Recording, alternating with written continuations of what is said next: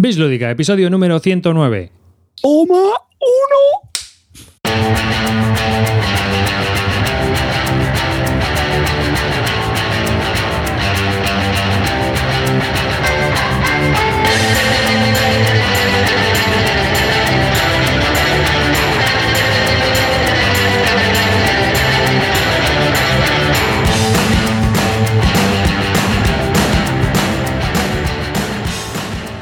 Hola y bienvenidos a un nuevo podcast de Bislúdica. Este es el podcast número 109 de un podcast dedicado a los nuevos juegos de mesa. Y conmigo de izquierda a derecha, yo soy David Arribas, que se me olvidaba, ya voy lanzadísimo.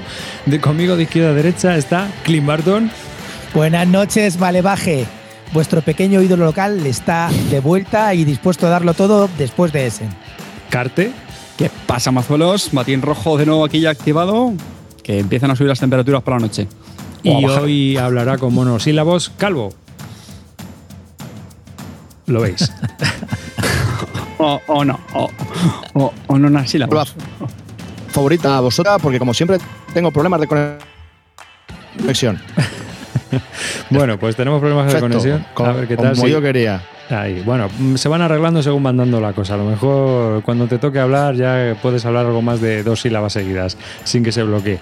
Pues nada, buenas noches a, todas las personas que nos escuchan, a todos también aquellos que nos estáis escuchando en directo, que también están chateando aquí en el chat. Y eh, antes de comenzar con nuestros temas, nuestros juegos y todas estas cosas, os recordamos que tenemos otro podcast que se llama Brevis Lúdica y el número 35 está dedicado al juego Neandertal, donde Carte, cuéntalo tú un poco, nada, 15 segundos.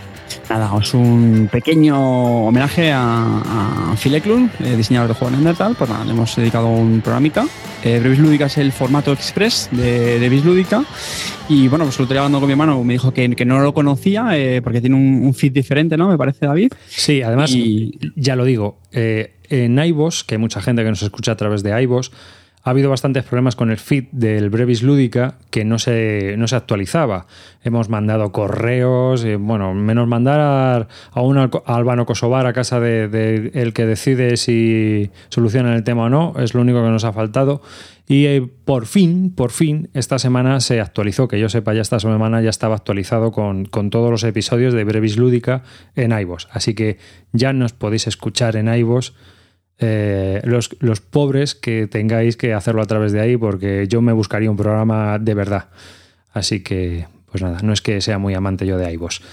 Eh, pero eso es otra historia. Así que en iVoox podéis, y en, y en tenéis el Brevis Lúdica, que es otro podcast pequeñito que hacemos, no, no dura más de 10-15 minutos, y los tenéis ahí. Y bueno, pues eh, el, último está dedicado al Neandertal. Luego tenemos un Patreon, ¿verdad, chicos? Hemos abierto un Patreon. eh, estamos muy contentos porque ya hay 114 personas que nos apoyan económicamente y eso es un honorazo para nosotros que importemos tanto como para que nos podáis soltar un eurillo aquí y, bueno, pues es, genial. Así que es toda ayuda. es poco. 114 tíos soltando uno de 1 a 4 euros. Me parece brutal. No nos lo esperábamos. La verdad que cuando lo hicimos esperábamos sacar un poco bastante menos y estamos bastante sorprendidos y, y bueno, y agradecidos y emocionados. Muy agradecidos, muy agradecidos. Calvo DC.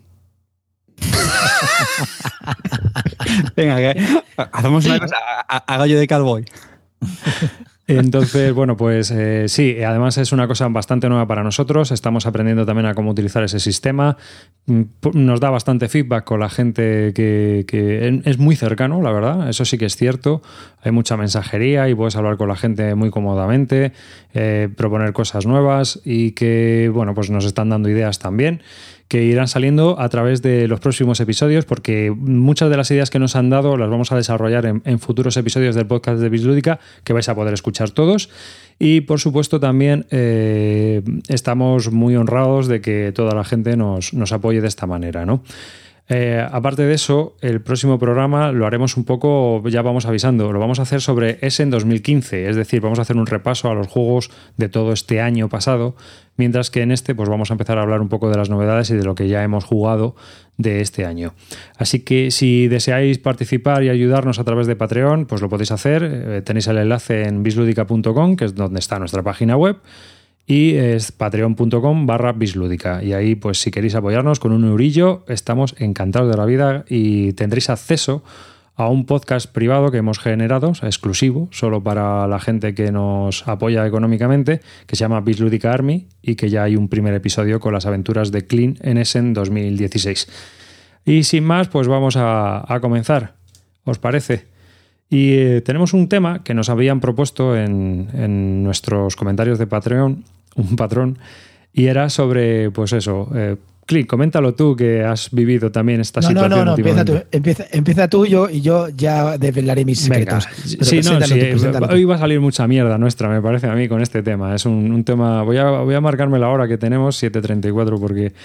Eh, para que no se nos vaya de madre. Y bueno, pues. Eh, lo cierto es que el tema es el siguiente, ¿no? Es la compra indiscriminada de juegos que muchas veces realizamos todos y eh, un poco que te juntas con un montón de juegos sin estrenar, compra más de lo que juegas.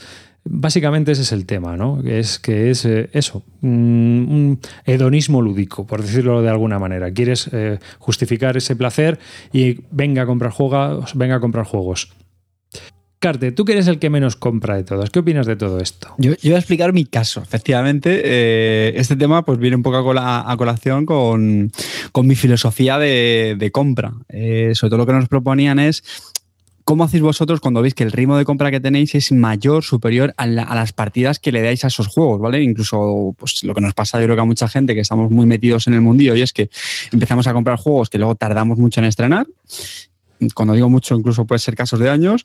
Y luego también, que sobre todo en mi caso muy concreto, mm, que no le damos el suficiente número de, partidas que nos gustaría.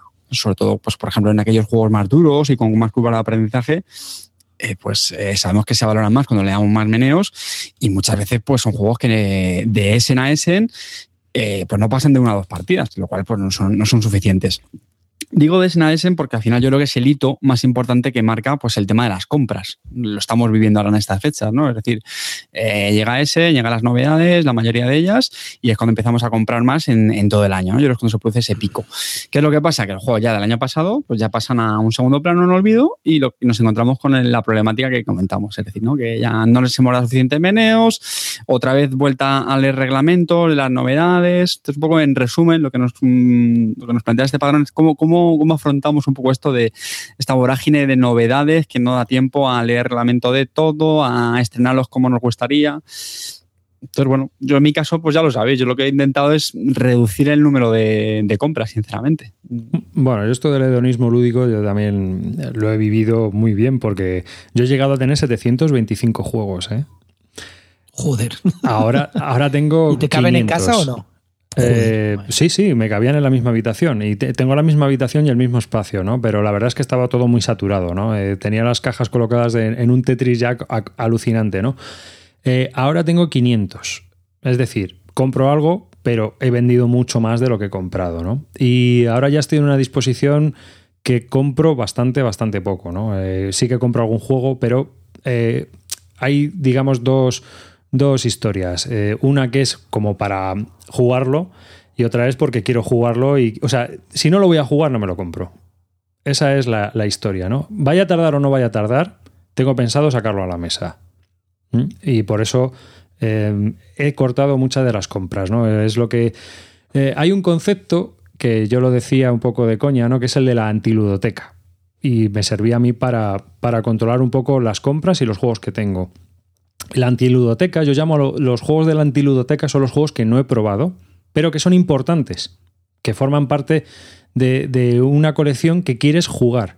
Mientras que la ludoteca son los juegos que ya has jugado. El problema de las compras es que estás valorando más un juego que no tienes que otro que ya tienes en la antiludoteca. Por lo tanto, mi visión filosófica de esto era que voy a sacar todos los juegos que no forman parte de la antiludoteca y no he jugado. Es decir, juegos que que todos nos ha pasado, que has visto un, has hecho un pedido y has comprado un juego que había en oferta de 14 pavos y lo has metido en la cesta de la compra para los gastos o porque, bueno, como es tan barato, pues lo compro, ¿no? Y al final está ahí ocupando un espacio, no lo has estrenado, no lo vas a estrenar, o a lo mejor has jugado una partida y a ver cómo lo das. La... Eso nos ha pasado a todos, ¿no? Yo creo. Sí, yo, yo no sé si lo hemos comentado en, el podcast, pero yo, mm, para mí los juegos más peligrosos son las típicas ofertas estas de, no, es que está tirada de precio, porque es lo que tú dices, luego a lo mejor son juegos que no te llaman la atención y el resultado es que es un juego que te está ocupando espacio, no lo vas a estrenar siquiera. Es una carga. Yo, yo me acuerdo, eh, antes las tiendas lo que hacían mucho, por ejemplo, te regalaban juegos que yo creo que les sobraba ahí en el stock, les hacían bulto y lo que hacían es, bueno, lo típico, bueno, si nos compras no sé qué, te regalamos este. Bueno, yo iba ahí como, como abeja a la miel y al final me daba cuenta de que era una absurdez. ¿Por qué? Porque son juegos que te van a ocupar espacio, no los juegas porque son generalmente malillos y es una, es una chorrada. yo, llego a una conclusión yo ahora prefiero pagar gastos de envío, porque me doy cuenta que esos juegos que compro luego son los juegos más caros del mundo.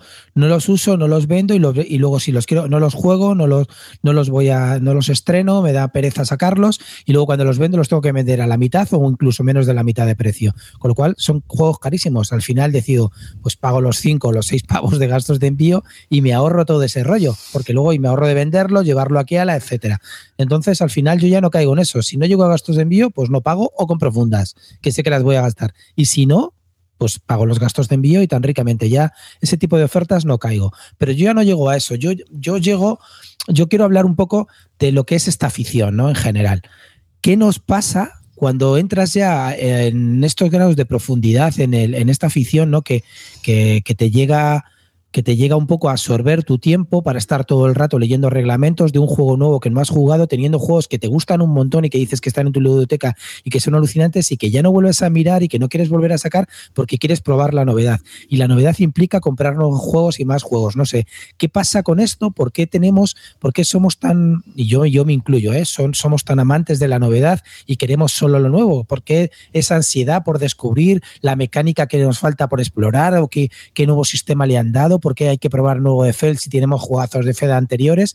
¿Qué pasa? ¿Por qué, qué, nos incita a este tipo de compras a ciegas y a comprar tantos juegos? Yo, mira, yo voy a desvelar un secreto que, que, que me jode reconocerlo enormemente y que demuestra lo enfermo que estoy. Este año he comprado 122 juegos, 122 juegos hasta el 25 del 10 del 2016 me parece un disparate. Yo lo pienso y me pongo a analizar a mí mismo y si yo lo viera, me lo contara alguien, diría que ese tío está enfermo, está loco, le pasa algo. No, eh, de estos habré probado muchísimos, pero aún así, mm, ¿qué ha pasado aquí? ¿Por qué, hasta qué extremos te llega esta afición de a ser tan absorbente que solamente piensas en compras un juego cuando ya lo tienes, ya estás pensando en comprar el siguiente? Entonces, hay algo aquí que deberíamos entre todos tener un poco de, de pues no sé, de un poco yo, yo, te lo digo, creo que valoramos más lo que no tenemos que lo que tenemos. Por eso te digo eh, el concepto de antiludoteca, ¿no? De valorar más lo que tienes que no has jugado que aquello que no has comprado todavía. Eso por un lado. Otra cosa es, es que tú mucha antiludoteca no tienes que tener porque lo juegas todo. Es decir, a ti te da todo. Claro. Es que eso es un concepto muy importante. Claro. Entonces, tú tienes el río, ¿no? Que, hablábamos antes de grabar. Tú tienes lo que llamamos el río, el flujo. Entran juegos, salen juegos. Sí, bueno, mira, yo he vendido, os lo voy a decir claramente, yo he vendido 122 juegos, he comprado 122 y he vendido 81. Claro, es, que, es que, tienes un balance, pues hombre, ya mucho más razonable, sinceramente. Sí, pero quiero decirte, aún así, yo ahora mismo ya estoy pensando en el siguiente juego que me quiero comprar y hace poco que he venido de Essen y me he comprado 20 juegos en Essen. Entonces, algo, hay un poco de enfermedad en esto, que, que a lo mejor no es malo reconocerlo o a lo mejor hay que, necesitas ayuda de verdad de, de algún especialista porque no es, yo, yo reconozco que esto no es muy normal, o sea, es algo enfermo porque, joder, ¿cómo es que estás pensando ya en el siguiente? Si tienes 20 nuevos por estrenar y estoy pensando en el siguiente de Essen que no me he pillado que debería haber me pillado que se va a agotar, es un poco, no sé, yo estoy abriendo mi corazón de verdad en este sentido, porque creo que mucha gente no lo habla o lo esconde o, le da vergüenza decirlo, pero la verdad que hay un poco de, enfermedad en este tipo de, de situaciones, ¿no? Que a lo mejor yo debería tratarme con alguien porque no, no sé, yo debería controlarme o hacer lo que hace Calvo o Carte, que, es una buena opción de no, volver a comprar más durante un tiempo o solamente comprar después de esperar. Pero bueno, si hiciera eso, tampoco podríamos hacer mucho programa, ¿no? De, de bislúdica, yo qué sé, no lo sé. Sería rancio, rancio bislúdica, ¿no? Mm. Hombre, pero ahora probamos siempre novedades. Yo creo que no es excluyente lo que estás contando con lo que voy a contar yo. Quiero decir, o sea, me parece que, que, que tenemos un culto por lo nuevo, eso es, eso es evidente. Y eso, y eso está bien, a mí no me parece mal. Lo que pasa es que ya entran otros factores. En mi caso entra el hecho del, ¿lo voy a poder jugar o no lo voy a poder jugar? En tu caso, Clint, tú te has comprado muchos juegos y los has jugado ya todos. Nos comentabas antes de entrar en, en directo que habías probado casi todos los juegos varias veces. En mi caso y por el grupo que tengo, por el tiempo, la disponibilidad o lo que sea, me cuesta mucho más sacarlos. Entonces, cada vez que me voy a comprar algo, tengo que pensar si ese juego es para mi grupo, si lo puedo jugar a dos, si lo puedo jugar a dos en familia y si lo puedo jugar en solitario. Entonces, todos esos factores, si al final encaja en la mayoría de todos esos factores, entonces ya me lo compro. Si tuviese un grupo de juego como el que tienes tú, pues sería mucho más enfermo, pero como me limito y aún así, aunque fuese un enfermo y me lo quisiese comprar todo, pues también está bien, porque es tu, vicio, es tu colección y a mí me parece bien. Seamos enfermos, es simplemente parte de la afición en la que estamos. No lo veo mal. Yo creo que aquí hay dos, dos, dos aspectos a, valorar, ¿vale? Porque Clean ha dado una cifra muy tangible, 122 juegos nuevos, pero que al final todo, todo es relativo porque cada persona es un mundo y de hecho, en cierta medida, Cabo lo está diciendo ahora, ¿vale? Lo que quiero decir es que el, número de compras que haga cada persona, ¿vale? Yo creo que es relativo, primero, al, al, poder adquisitivo que tenga y al espacio, punto. O sea, yo pienso que una persona que se lo puede permitir económicamente y tiene espacio para almacenarlo, Sí, por supuesto que cada uno haga con su dinero lo que le dé la gana. O sea, que eso es enfermizo, ¿no? Chicos, hay tantas cosas enfermizas en esta vida. Y un segundo, dos. Y luego, otro factor es, pues justo lo que acaba de decir Calvo, es que depende luego de lo que juegue cada uno. Yo, sinceramente, pues con el tema de la cría, yo he visto muy reducido ahora en las partidas que he hecho ahora con lo que echaba antes. Tampoco mucho menos, pero entonces es lo que dice Calvo. O sea, si tú eres una persona que puede jugar, yo qué sé, tío, todos los días de la semana, tres, lo que sea, da igual, y sabes que lo que compras lo puedes estrenar, pues chicos, si son 100, 200 juegos o lo que sea, pues por mí, chapó. Ahora, es lo que dice Calvo. Yo hago la reflexión contraria. Yo es que veo que compro juegos de ese. Eh, ejemplo que yo veo a la ludoteca, veo el Nippon, que es un juego que me, que me gustó mucho en 2015, pero es que le he dado tres partidas, tres partidas, que es un euro durito que, joder, que lo disfrutas con más, tal, y es que lo veo y es que me da penilla, tres partidas, y como son muchos.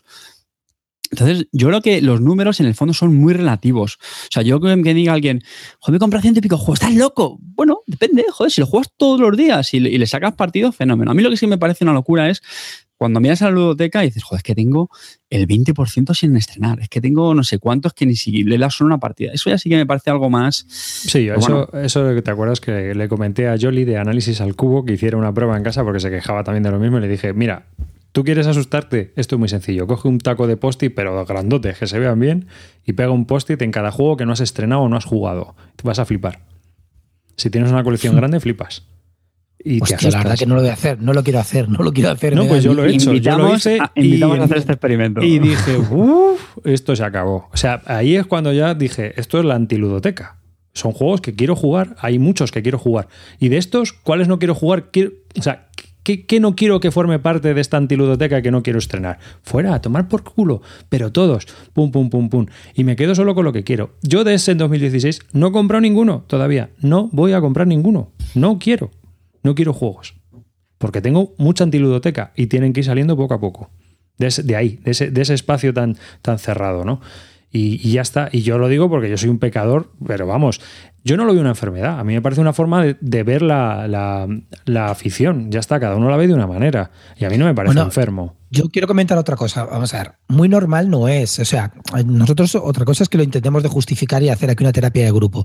Muy normal no es. Yo te pongo un ejemplo. Tengo un amigo de los que estamos en el grupo de juegos y que compramos entre todos eh, juegos y normalmente los traemos a casa y luego vienen a por ellos y muchas veces vienen a, a donde lo compro yo porque no lo esconde para que no lo pille su mujer, así de claro y directamente. Entonces viene a casa, nos llega el paquete, nos esconde y tiene que hacerlo cuando no está su mujer en casa. Con lo cual, que la mujer a lo mejor no es jugona y no lo, ya no lo digo plan sexista, sino porque tu compañero o tu compañera de, vida no es jugón y entonces pues empieza a ver que empiezas a acumular cajas y empiezas a comer y a traer y a traer y al final ese ritmo al principio te puede hacer gracia, pero luego ya no lo entiendes. Pero es que el ritmo sigue y las compras siguen. ¿Me explico? Y entonces muy normal no es cuando ya tienes que esconderte en lo, o esconderlo a tu pareja y ya empiezas tú con tus propias culpabilidades. Eso, otra cosa es que nosotros lo queramos justificar, pero normal, normal, si lo analizas desde el punto de vista de alguien que no está metido en esto, muy normal no es. A ver, que mi padre le engañó a mi madre con unas ruedas de coche que compró, ¿eh? O sea, cuidado, que esto no es solo, solo juegos de mesa, que somos los tíos cruzamos otro tema que es, bueno, pues la, tolerancia que tenga con la afición, pues tu, pareja. Y yo creo es otra historia. Yo creo es un factor más que tiene que ver con lo, con lo enfermizo que seamos cada uno, sino con la tolerancia que tenga la otra persona, yo creo. Yo, mira, mm, yo conozco personas que compran poquísimo, su pareja es muy intolerante y es que no le dejan comprarse prácticamente nada. Y eso tampoco es. O sea, al final, pero digo que los números, en mi opinión, son siempre relativos yo, francamente, como yo lo veo, si tú económicamente te lo puedes permitir y tienes tiempo para disfrutarlos y tal, e incluso si, no sé, incluso no le dedicas demasiado tiempo, que eso, en mi opinión, la pregunta sería otro tema, es decir, si no le dedicamos demasiado tiempo a la afición, eso también podría ser otro, otro tema de debate. Si no dejamos que nos absorba demasiado, es, es una afición. Pero eso ya es otra historia. por eso estamos hablando de que compras, compras, que también hay otra cuestión. Muchas veces cuando no juegas es cuanto más compras. Eso sí que es verdad. Compras para quitarte el mono de no jugar. ¿Sabes? Como esperando que llegue el día maravilloso de, bueno, pues eh, ya tendré tiempo.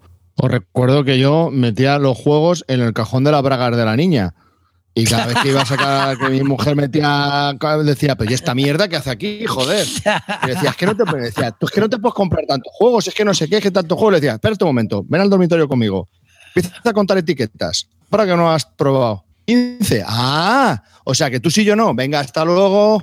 Bueno, ella 15 y tú 120 juegos o, 300, desgraciado. No, pero aquí cada uno que camele como le salga del pero coño, es que, o sea, me vas a limitar a mí cuando tú te estás gastando todo. Pero vamos a ver, que cada uno, yo qué sé, es que esto es de coña. A ver, yo lo generalmente que todas las personas pues siempre solemos adolecer de, de nuestros vicios y todas esas cosas. Otra cosa es que se nos vaya de las manos. Yo lo que sí veo a, los juegos de mesa, comparándolo con otras aficiones, es que se enganchan mucho. O sea, tienen. Son, me, a mí me parece muy adictiva y luego tiene el factor fetichismo de los propios componentes en sí. O sea, eh, yo qué sé, las personas no huelen zapatos cuando se los compran o no, no se ponen a tocar el cuero y tal. ¿no? Yo creo que eso es, los juegos de mesa. Ah, pues, tú con los juegos, yo, con los juegos sí lo hago. Claro, pues a eso voy. Pero retrastilado ahí, le coges el plastiquito, te lo pasas por la cara, te frota la cara. Y digo yo, lo que yo le decía, a lo que le decía a mi mujer, digo, si la niña no se ha quejado que es el cajón de sus bragas, ¿tú para qué coño te metes, joder?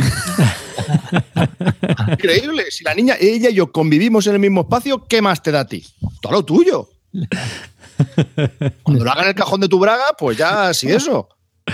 Ya me dices algo, ¿no? Pero de momento. Y luego no, pensáis otra cosa también un poco, pero que no es una cuestión de, los juegos de mesa. Yo creo que es una cuestión ya social, ¿no? La obsolescencia programada.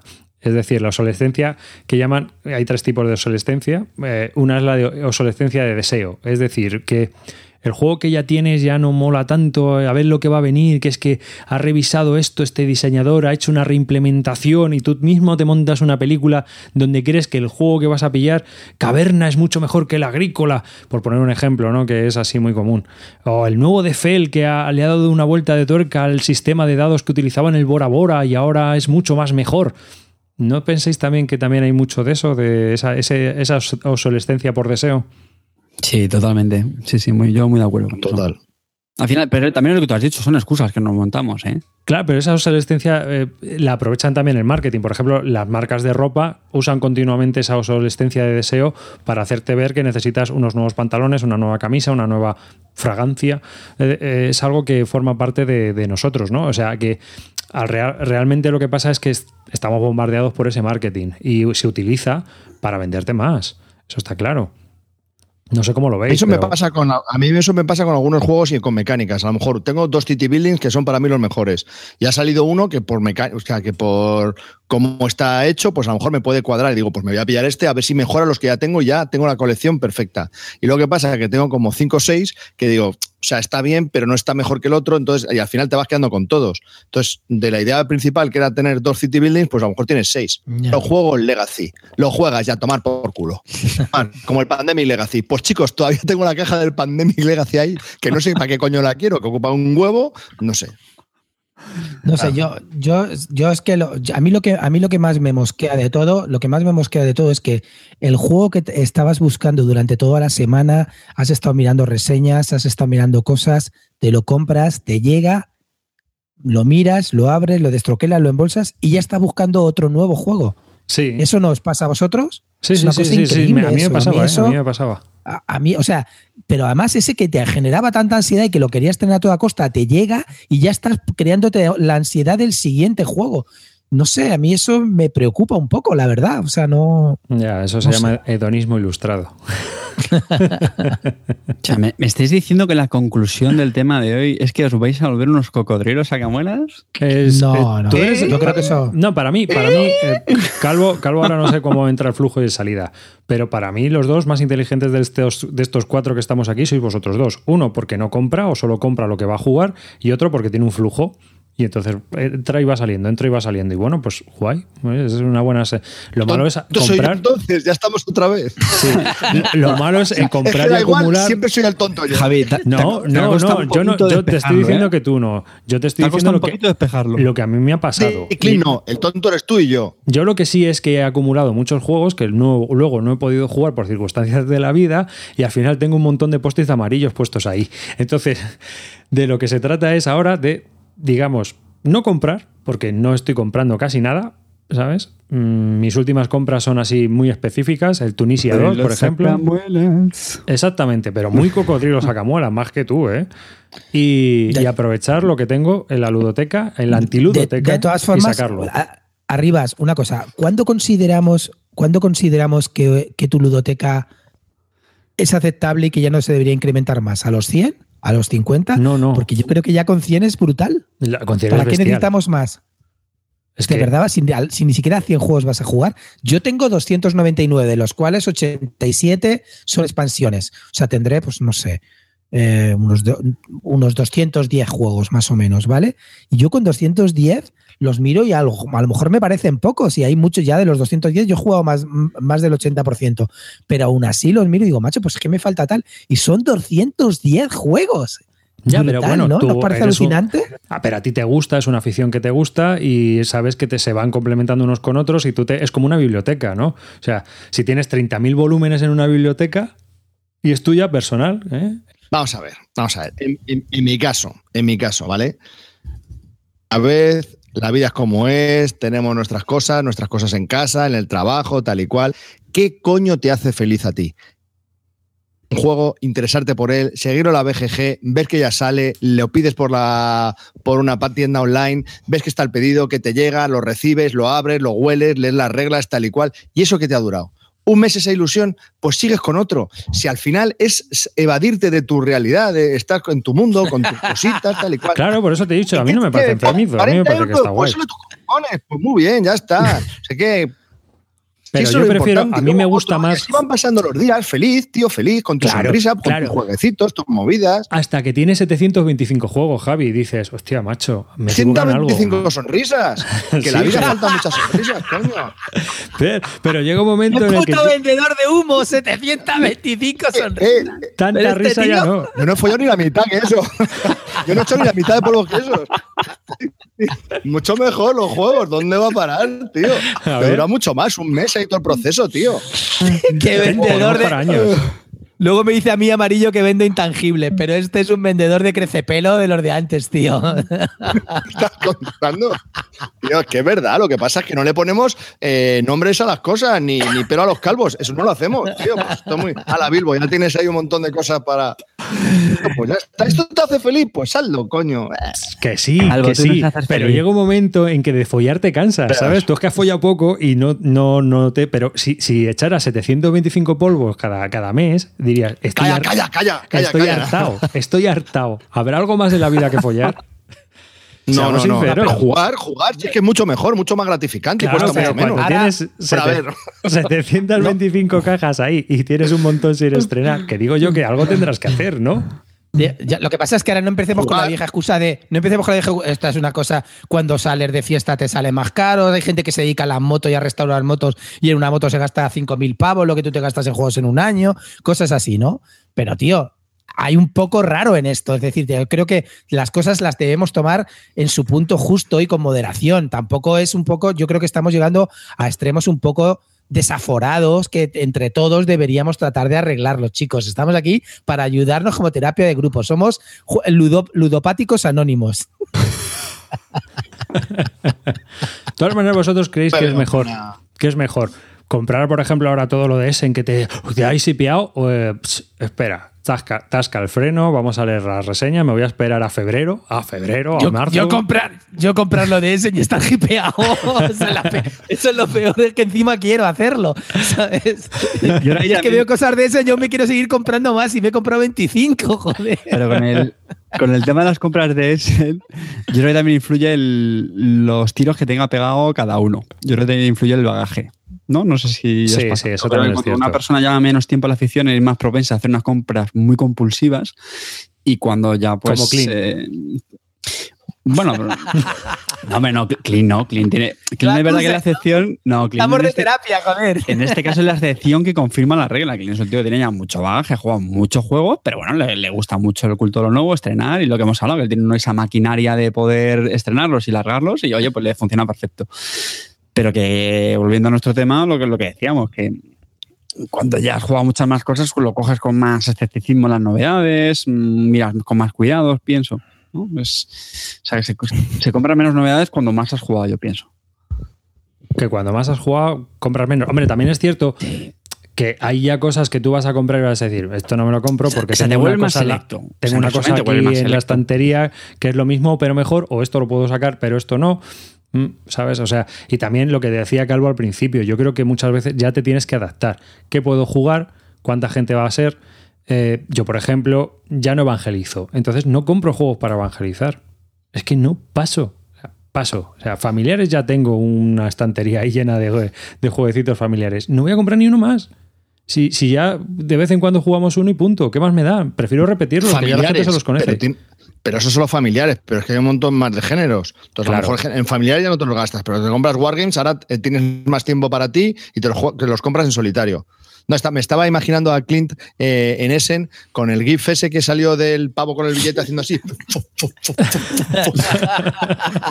con los símbolos del dólar en los ojos ahí. Take Escucha. back my money. Venga, toma, toma, ahí, toma. Escucha, venga, disparando Hubo un momento el sábado, el sábado que eh, Edgar me tuvo que parar durante tres horas, que estaba con Edgar y con MacLeod y con JB Siena, que me llevaron a comprar las cosas que, que me decía MacLeod, que te juro que solté 200, 300 napos en, en menos de una hora que me quedé, que dije, parar, tío, parar, por Dios, que esto es una enfermedad. MacLeod se quedó flipado, te lo digo de verdad, ¿eh? Y, y ese, y ese también es telita, ¿eh? Ese sí que tiene un gatillo suave también, joder. Por eso os digo que esto Claro. es como todo. Así que, pues, eso. Yo, yo mi intención es reducir colección. O sea, yo la idea que tengo a partir de ahora es hacer mi colección mucho más pequeña, mucho más manejable y disfrutar de los juegos que quiero tener en la colección. Es decir, eh, muy, muy selectivo, ¿sabes? Muy selectivo en ese aspecto. Me quedarme con lo, con lo que quiero jugar y, y que me guste más, ¿no? Y las compras igual, ser muy precavido con ellas y comprar solo lo que quiero jugar y lo que puedo sacar a mesa. Que es que también esa es otra, que a veces nos montamos unas películas nosotros solos, a mí no me jodáis, pero en plan 18E, ¿cuántas veces... eh, por ejemplo, David Lara, vas a sacar el 18 OE a mesa. Yo entiendo que es coleccionismo y lo quieres Tío, tener. esencial en tu una ludoteca que se precie tener el 18. eh. Oye, oye, una cosa. Cajonaco así, ahí dejado. Importante. Oye, una cosa. Aquí Carlos Calvo Espósito dice una cosa aquí en el, en el chat que a, a lo mejor es interesante. Dice, dice una pregunta seria. ¿Alguno se ha sentido mal en algún momento por comprar tanto? Decir la verdad. Yo no, porque no me arrepiento de nada. Está ahí. Y ya está. Y además, la pasta, una vez que te la has gastado, se fue. A tomar por saco. Si es que es lo que hay. Bislúdica Strong, No, Strong, no te strong. puedes arrepentir de las cosas. Es que no puedes. Calvo Expósito, Calvo. te voy a decir una cosa. Te voy a decir una cosa, Calvo Expósito.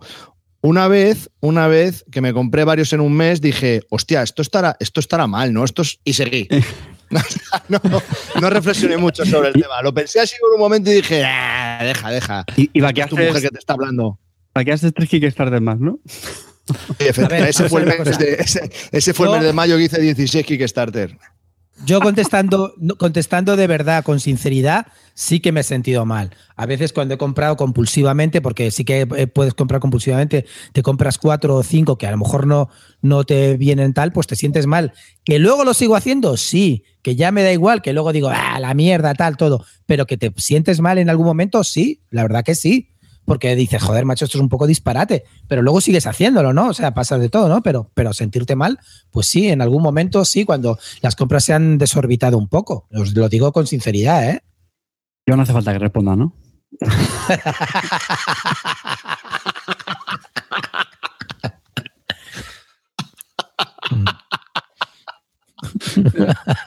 mira, mira. Otro datapack, Mi- otro datapack. Mi- Mirad lo que tengo aquí en los bolsillos. Mirad lo que tengo aquí. en los bolsillos. que me muerden, que me muerden. David ahora estaba enseñando un datapad de Netrunner por la cámara de vídeo diciendo esto, esto sí que para mí es. Sí, pues tú, tú te lo compras todo, ¿no? Sí, pero ya os voy a confesar, estoy dejando para otro programa. Estoy- ya me estoy empezando a, a replantear bajarme el burro, ¿eh? que ya empieza a ponerse la cosa muy seria. En fin, Pero tío, si solo, si solo queda medio ciclo más, no, no, no desesperes ahora. e- esa es la frase. Venga, un ciclo más, un ciclo más y lo dejo. Oye, chicos, vamos a terminar ya con el tema, sí, que sí, llevamos sí. ya más de media hora y esto ya, Ya se está. con el tema porque esto está dando juego, la gente le está molando. ¿Para qué vamos a seguir hablando? Está molando esto. Nah, yo ir estoy aquí un, co- que un copazo. un buen rato. Que a Estaba todo- animando, ya me está viniendo arriba. para terminar, ¿cómo veis vuestro futuro? ¿Vais a seguir, vais a intentar rebajar compras? ¿Vais a, ah, que lo den, yo sigo igual, viva el hedonismo? ¿O cómo vais? A ver, yo empiezo yo. Yo quiero rebajar antiludoteca y quiero reducir colección. No, no más. ¿Pero propósitos serios o.? Joder, ¿te parece poco O serio sea- haber vendido 60 juegos este año y haber solo comprado 10? Pero, pero o sea, ¿tenemos que hablar en serio o lo que nos gustaría hacer que luego no vamos no, a no, hacer? lo O sea, que tú ¿cuál- vas a hacer o lo que tú crees que vas a hacer. Una cosa es lo que quieras hacer, que desde luego te puedes engañar a ti mismo lo que quieras, y otra lo que estás haciendo o lo que vas a hacer. Yo, eh, mi, mi propósito de enmienda es ese, o sea, reducir colección, jugar antiludoteca y disfrutar de lo que tengo. Eso es lo primero. Y lo que está por venir, Mm, pues seleccionarlo muy bien. Carte, tú que eres así facilón también, venga. Yo voy a decir una cosa que no vais a decir ninguno de vosotros, yo creo, y tam- tampoco me vais a creer, pero bueno, en mi caso va a ser por racha. Es decir, vengo de una época que prácticamente esa seguía tu misma filosofía de Rivas, pero por ejemplo este año, hombre, sé que no, ¿ves? ¿Ves cómo Javier se está riendo? Joder, no llego, no llego al nivel de clean o de calvo. Vas a cambiar la racha ahora, llevas seis años con la racha de no comprar. ahora vas- Déjame que el mes de la, Déjame que termine. La compra de Carte. Una, cart- una racha consumista para Carte es comprar un juego. No, hombre, uno no, pero yo que sé, por ejemplo, este año estoy comprando pues sin leerme reglamentos, sin haber probado juegos, por ejemplo, que eso pues reconozco que no lo suele hacer antes mucho. Pues, pues este año Media Carte Mark, yo no estoy loco. Venga, lo voy voy a, a, a lo loco, a lo loco. Y estoy comprando más que otros años, ya está. ¿Por qué? Porque son rachas al final también, ¿no? Sí, también lo que te pueda apetecer, pero vamos, eh, si lo tienes todo pulido en tu antiludoteca me parece Y si- estupendo. y si- el año que si tu viene. racha de no compra es como la del invierno en Invernalia. Son seis o siete años. Locos. Y luego si el año que viene voy a ese, pues sé que es que no voy a, vamos, voy a, ahí sí que voy a hacer punto de inflexión. O sea, ahí 100, 100 euritos, ¿no? 100 euritos, ¿eh, Carte? No, no, 50 en billete de 5. 100 euritos, Carte. en co- ese- compraré dos 18 que sé que sí para casa y ya está, y, y tan calentito. No, no, a mí me la suda este tema. Yo voy a seguir igual. Ya, ya te lo digo. Es que si tengo que decir en serio, no, es que de verdad lo digo. O sea, no, no me voy a controlar. Yo voy a seguir a lo que. Que juego bien. que me guste, que me mole, que entra a la colección. O sea, que puede más o menos valerme que puedo jugar en solitario, le puedo dar para adentro. Que luego no funciona, lo largo, pero eso es así. Ya me he hecho. Ya me ha ordenado la cabeza, sé que esta es la idea que quiero seguir, este es el camino a seguir Perfecto. y vivo feliz. Que sí, que sí. Que, si a mí me parece co- cojonudo, coconut. Venga, clean. No, vamos a ver, yo sigo teniendo problemas de conciencia. Otra cosa es que actúe, o sea, yo, vosotros hacer lo que yo diga y no lo que yo haga. Eh, yo seguiré con mi flujo de juegos, comprando y vendiendo, comprando más que vendiendo, pero desde luego mi objetivo no es reducir la, la biblioteca tan drásticamente como tú, pero yo tengo ahora mismo 299 y quiero dejarlo en una cosa manejable de 230 a 250. Eso es lo que quiero hacer.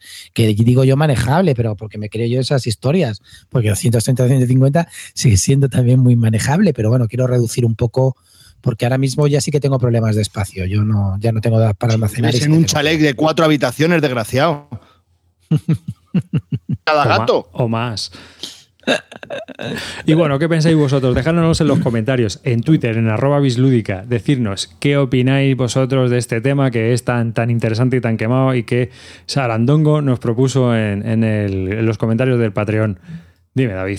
No, y que si se quieren animar, eh, poniendo una foto de sus ludotecas con los posits, que a mí, sinceramente, me parece una, una idea chula. Venga, sí, vamos a hacer el juego, vamos a hacer el juego. Venga, atreveros a poner posit en vuestros juegos y haceros una foto y mandarla a Bislúdica. Los- que no hayáis estrenado. Que no hayáis estrenado y que tengáis colgados ahí en la, en la, en antiludoteca, ¿no? Esos juegos, a todos un post-it de estos cuadrados gordos, pum, pum, pum, pum, y a ver cuántos juegos tenéis en la antiludoteca.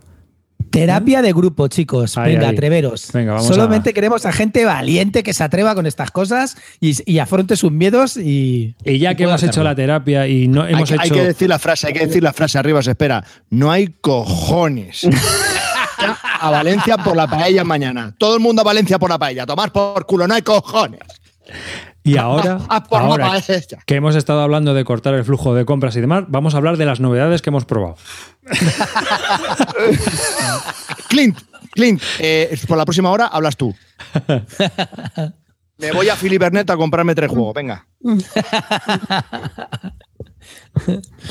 Bueno, venga, ¿qué? ¿Empezamos o qué? Sí, sí, tú, sí, arriba, sí. es que- ¿Tú has jugado algo, Clean, estos días? ¿Has jugado una novedad Sí. así, Clean? Sí, ¿no? He, jugado- he ¿Alguna? jugado bastantes. Lo que pasa es que tampoco quiero hacer un programa monográfico. Entonces, yo voy a hablaros de tres y el próximo programa hablaré de otros tres y cosas así. Un poco para ir un poco distribuyendo. Ah, ¿no? yo puedo hablar de lo que he jugado yo. Venga, va. ¿Vale? Que también son novedades, ¿eh? Ojo, Te respetamos. ojo. Venga, ¿quién empieza? Ah, Clean, Clean, Clean. Clean. Sí, Clean, te- para hacer idea de Venga, vuelta. Voy a empezar con, con uno que, que, mm, no se ha jugado mucho porque solamente están las reglas en alemán y es el de Hansen Gluck, First Class. Y un poco para comentarle a la gente cómo es, porque aún no está, no, no tienen mucha información, porque todo lo que hay es, por ahora es en alemán y lo que se ha jugado es pues la gente que sabe alemán o yo tenemos tuve la tenemos una exclusiva de, de No. Xavi Garriga, ¿no? Sí, ah, bueno, es verdad. Sí, cuéntala, cuéntala arriba. Sí, puso una Cabrón foto, del Xavi Garriba me tiene un tío. Cada vez me lo hace más. puso una foto clean de que estaba jugando al First Class y eh, le dijo Xavi Garriga, juega que no, juegazo. Y entonces, cada vez que dice eso es porque lo van a sacar ellos en español, en Debir. Entonces, nos imaginamos que es que va a salir por Debir o ya, ya seguro. Vamos, ya y me lo luego- hizo con el Valley of the King. Y luego lo confirmó. En el Valley of Pero the King si- me hizo si lo mismo. que- Eh, Clint, ya- luego hablamos fuera de antena del Valley of the, King, de, of, the, of the Kings. Que gracias, tío, eres el mejor. Que no, no, que lo que bueno es que vas creando tendencias. Xavi Garriga te sigue y entonces cada vez que te pillas un juego, pues él lo quiere editar en castellano. Eso está bien. El Marco Polo también Es lo el hizo. que ¿eh? El Marco Polo también lo hizo. La verdad que él dijo, dije, macho, tío, no tiene. No, no- siempre me hace lo mismo cuando me lo pillo en inglés y, y luego lo vas a sacar en castellano, pero bueno, ¿qué vamos a hacer? Que vamos a ver. Pero bueno, este era previsible porque ya habían sacado el Marco Polo y el Russian Railroads. Este era previsible. Bueno, que lo, que lo fueran a sacar porque la verdad que, bueno, os quiero hablar. Venga, dame la ficha arriba si empiezo a hablar de él. ¿Vale? Me has pillado. Sabes que yo y las fichas somos muy enemigos. Venga. Estaba tecleando La, cuando la- la estaba yo. diciendo. First Class Unterwegs in On Express. Eh, juego de Helmut Olli, ya sabéis que es uno de nuestros diseñadores que nos gusta mucho, por Russian Railroads y otros 18XX. Y nada, la editorial la ha hecho Clean, Hansi Gluck, que sabéis que es una de sus preferidas, ¿Y de dos a cuatro jugadores. Bueno, suponemos que lo va a sacar de bien en español, estos son todos rumores. Y duración es lo que no he visto, no sé si son Clean, 60. Una- 20, minutos, hora. 20 minutos por jugador. 20 minutos por jugador. Está mi- milimetrado. Ah, bueno, ilustrado por. Michael Menzel. Sí. Sabéis que los juegos, el, el 90% son Clement France y el otro 10% pues Michael Menzel. Mickey Menzel, efectivamente, porque es más caro Menzel que Clement Franz. Eh, bueno, pues lo que quería comentar de este juego, este es el típico juego Hansing Gluck, es decir, un juego medio, incluso yo diría casi, casi sencillo, entre sencillo y medio, y es un juego de cartas, es un juego de cartas que me ha, me ha recordado, me ha dado un poco al aire de, de San Petersburgo, ¿vale? Es un juego de cartas muy sencillito que se juega en, como si dijéramos, en tres, en tres fases. Cada fase está compuesta de, de- dos turnos, que en realidad en cada turno lo que tienes que hacer es coger tres cartas. Sigue el siguiente turno, tres cartas, una puntuación intermedia. Empieza el segundo turno, tres cartas. Otra vez tres cartas, puntuación intermedia. El tercero lo mismo, tres, tres. Con lo cual al final, pues te llevas 18 cartas durante toda la partida, ¿vale? Y con esas 18 cartas combas que ni te lo crees. Te tiras combando alucinante. Empiezas como en el Russian con muy poquitos puntos, haces poco, y luego al final de la partida los combos son alucinantes. Entonces, eh, pues es muy sencillo, simplemente tienes que ir haciendo tu tren, bien colocando cartas de vagones, que esas cartas de vagones tienen una serie de valores que tienes que ir subiéndolos, mejorando esos valores, es decir, como si dijéramos mejorando tus trenes, empiezas con un valor 0, hay valores 0, 1, 2, 4 7-12, nada más. Entonces tu objetivo es, es, que esos trenes valgan mucho y luego el tren eh, tiene una, una, extensión de 10 cartas, que es como representan un 10 cartas, bueno, en realidad son 9 y una loseta que representa la locomotora, y luego además tienes unos revisores que tienes que avanzar hasta el principio de la locomotora, es decir, hasta la décima carta, y se avanzan con movimiento de cartas que coges. Las cartas que tú coges del, del como si dijéramos, de la zona central, no tienen ningún coste, simplemente la coges y ya está. Lo que pasa es que hay tres filas, en realidad hay 18 cartas para elegir. Una de, esas tres filas, cuando ah, se hayan cogido tantas cartas como número de jugadores, la fila se elimina y ya está. Y entonces es tan sencillo como eso. Tienes el agobio de ir cogiendo cartas y de que si te esperas mucho a coger la carta que te gusta, puede que esa fila, que se, se, la lleve otro o que la fila se vaya y tienes ese agobio y luego tienes con la carta que vas cogiendo vas montando tu trenecito. puntúas por 50.000 cosas. Al final la puntuación se dispara, pero es entretenidísimo de jugar. Dura muy poco, ya os digo, 20 minutos por jugador y está muy bien ajustado, con lo cual las partidas a dos en 45 o 40 minutos te las ventilas, se te lo pasas fenomenal jugando por la cantidad de combos que vas, que vas haciendo. Al principio piensas, no, ni de coña le hago, porque tienes que montar dos trenes, ni de coña llego a montar los dos trenes y al final los montas y, y más cosas. Luego también tienes una especie de, la parte de arriba es como si representara tu tren con un tren de madera y tienes que ir poniéndole vías y el tren se va moviendo por esas vías. Ya os digo, es un juego que merece mucho la pena. Pero es un juego, no es, no es el Russian Railroads, que tiene, es mucho más pesado. Este es mucho, mucho más sencillo, pero es muy divertido de jugar. Y es, las, yo repito, las sensaciones que me da es, son las sensaciones que tienes al jugar al San Petersburgo. Ojo, sin parecerse en nada, en absolutamente en nada, pero sí que se parece en que es un juego de cartas en el que vas cogiendo cartas y vas haciendo tu, tu historia. Entonces es muy entretenido de jugar, es altamente recomendable y la verdad que estoy deseando. Luego tiene una cosa muy interesante que es eh, la rejugabilidad.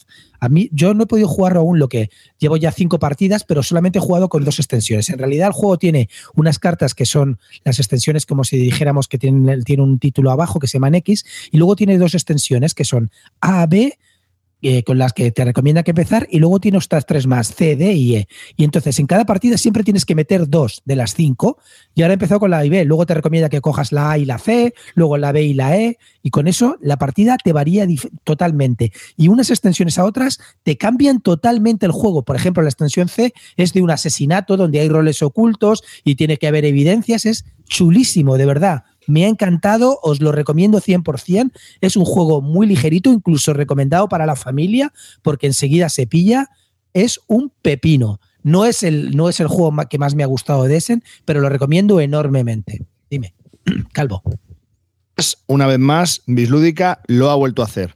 Hemos estado antes en terapia para dejar esta afición y ahora el primero que hablamos, lo recomendamos y tenemos todo el hilo aquí de Peña que lo compra, que no sé qué, que tal y que cual. Somos la hostia. es que, esto, es, la cojona antes, que nosotros mismos nos pisamos los, cojones. O sea, que la hostia. Nos Luego nos criticarán. A ver, escuchadme un momento, vamos a ver. A, mí me la ha vendido, Clean. Clean, me la ha vendido. a, ver, a, ver, yo tengo preguntas, yo tengo preguntas y son duras, ¿eh? Calvo, has pedido, venga. tengo preguntas y son duras. Mm. Pues, eh, pues, me cago de miedo. A ver, en relación con Russian Railroads. Las sensaciones del Russian son parecidas en el sentido, bueno, vamos a ver, no es que se parezca, pero son parecidas en el sentido de que tú tienes que ir moviendo tus, tus trenes, por la, en el Russian mueves tus raíles y vas combando y sacando cosillas. En este también vas combando un montón de cosas. En esas se parece muchísimo, pero luego a la hora de jugar es mucho más ligero que el Russian, pero te deja muy buenas sensaciones de juego para mí también tiene una pequeña pega y es la puntuación. La puntuación hay que tener cuidado porque la puntuación la puedes hacer eh, los combos los puedes hacer antes o después de tu turno, como te dé la gana, con lo cual salen disparates de puntuaciones y tienes que estar muy pendiente de eso. Eso para mí es el único pequeño inconveniente, pero de sensaciones de juego son parecidas al Russian, siendo mucho más ligero y sin parecerse del todo la mecánica, porque en realidad no se parecen las mecánicas mucho, pero las sensaciones son parecidas al Russian. No sé si me explico. Aunque parezca contradictorio, eh, se nota que está parido por el mismo autor y las sensaciones son parecidas, pero no es el mismo juego. ¿Vale? Comparación con San Petersburgo.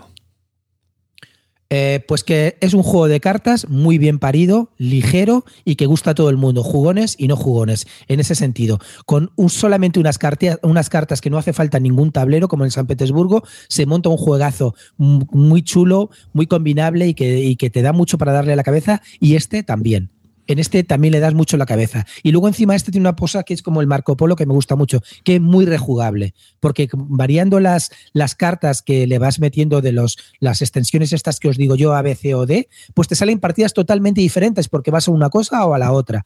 Entonces, me quedan por probar aún tres extensiones. Me queda por probar la C, la D y la M. Las he leído, pero me quedan por probarlas, porque es que la traducción que hay son unas reglas churriguerescas que hay ahí en la, en la BSK de un tío que, joder, que yo se lo agradezco enormemente, que con unos alumnos suyos que saben un poco el alemán ha ido haciéndolo a la manera, entonces tienes que cogerte las reglas en alemán con los dibujos y coger el texto e ir comparando las páginas y leyendo y tratando de descifrar eso. Es un poco así a lo palimpsepto, pero lo estamos, lo estamos haciendo y la verdad que, que lo recomiendo enormemente. Chicos, si podéis probarlo, yo ya no digo comprarlo, probarlo porque merece mucho la pena. ¿Cómo escala? Es de 2 a 4, ¿no? Escala muy bien, escala muy bien, porque en realidad ya os digo que el truco está en, hay 18 cartas siempre en, el tablero, ¿vale? En, como el tablero central. Si tú coges una carta y el otro coge otra, de la misma fila, la fila se va, se va entera. Es decir, se va entera, con lo cual tienes que tener el mismo cuidado con dos, con tres o con cuatro. ¿Me he explicado con el sistema de la mecánica o no, Calvo? Sí. Entonces, hay, escala fenomenal. líneas. no, es la misma, las mismas líneas, exactamente las mismas cartas, siempre 18. Lo que pasa es que más jugadores, si coges dos, si juegan, por ejemplo, cuatro cartas de las seis que hay por fila, cuando se coge la cuarta, la fila se elimina, quitando dos. Con dos jugadores, cuando se coge la segunda, se elimina la misma fila, quitando cuatro. Vale, vale. O sea que escala fenomenal. Pero por lo que estás contando, y a mí me da a entender este juego es más táctico que estratégico, ¿no? Juegas en el turno, por decirlo de alguna manera. Es un poco oportunista. No, no, no, no, porque realmente ahí ves las cartas, todas las 18 desde el principio, sabes las, esas 18 que hay y a partir de ahí en ese turno eh, eliges tu estrategia. Y en la siguiente te van a llegar, más o menos. O sea que, hombre, vamos a ver, no es que sea una estrategia definitiva, pero sí que tienes que saber a lo que no, vas. Yo no te estoy diciendo que, sea, para, que sea soberanamente táctico. No es el táctico este que te, que te va llegando a la mano y con lo que te va llegando a la mano llegas. No, tú ahí lo ves y a partir de las 18 ya tienes que planear tu estrategia, por lo menos para toda esa fase de, tres, de recoger tres cartas. ¿vale? ¿Y la interacción con los otros jugadores? Que te quiten las cartas. Esa es la única interacción que hay. Ah, bueno, sí, perdona. Y hay más interacción. El primero, por ejemplo, que, complete, que llegue con su revisor a la locomotora se lleva 20 puntos. Entonces ahí el orden de turno es brutal. ¿Vale?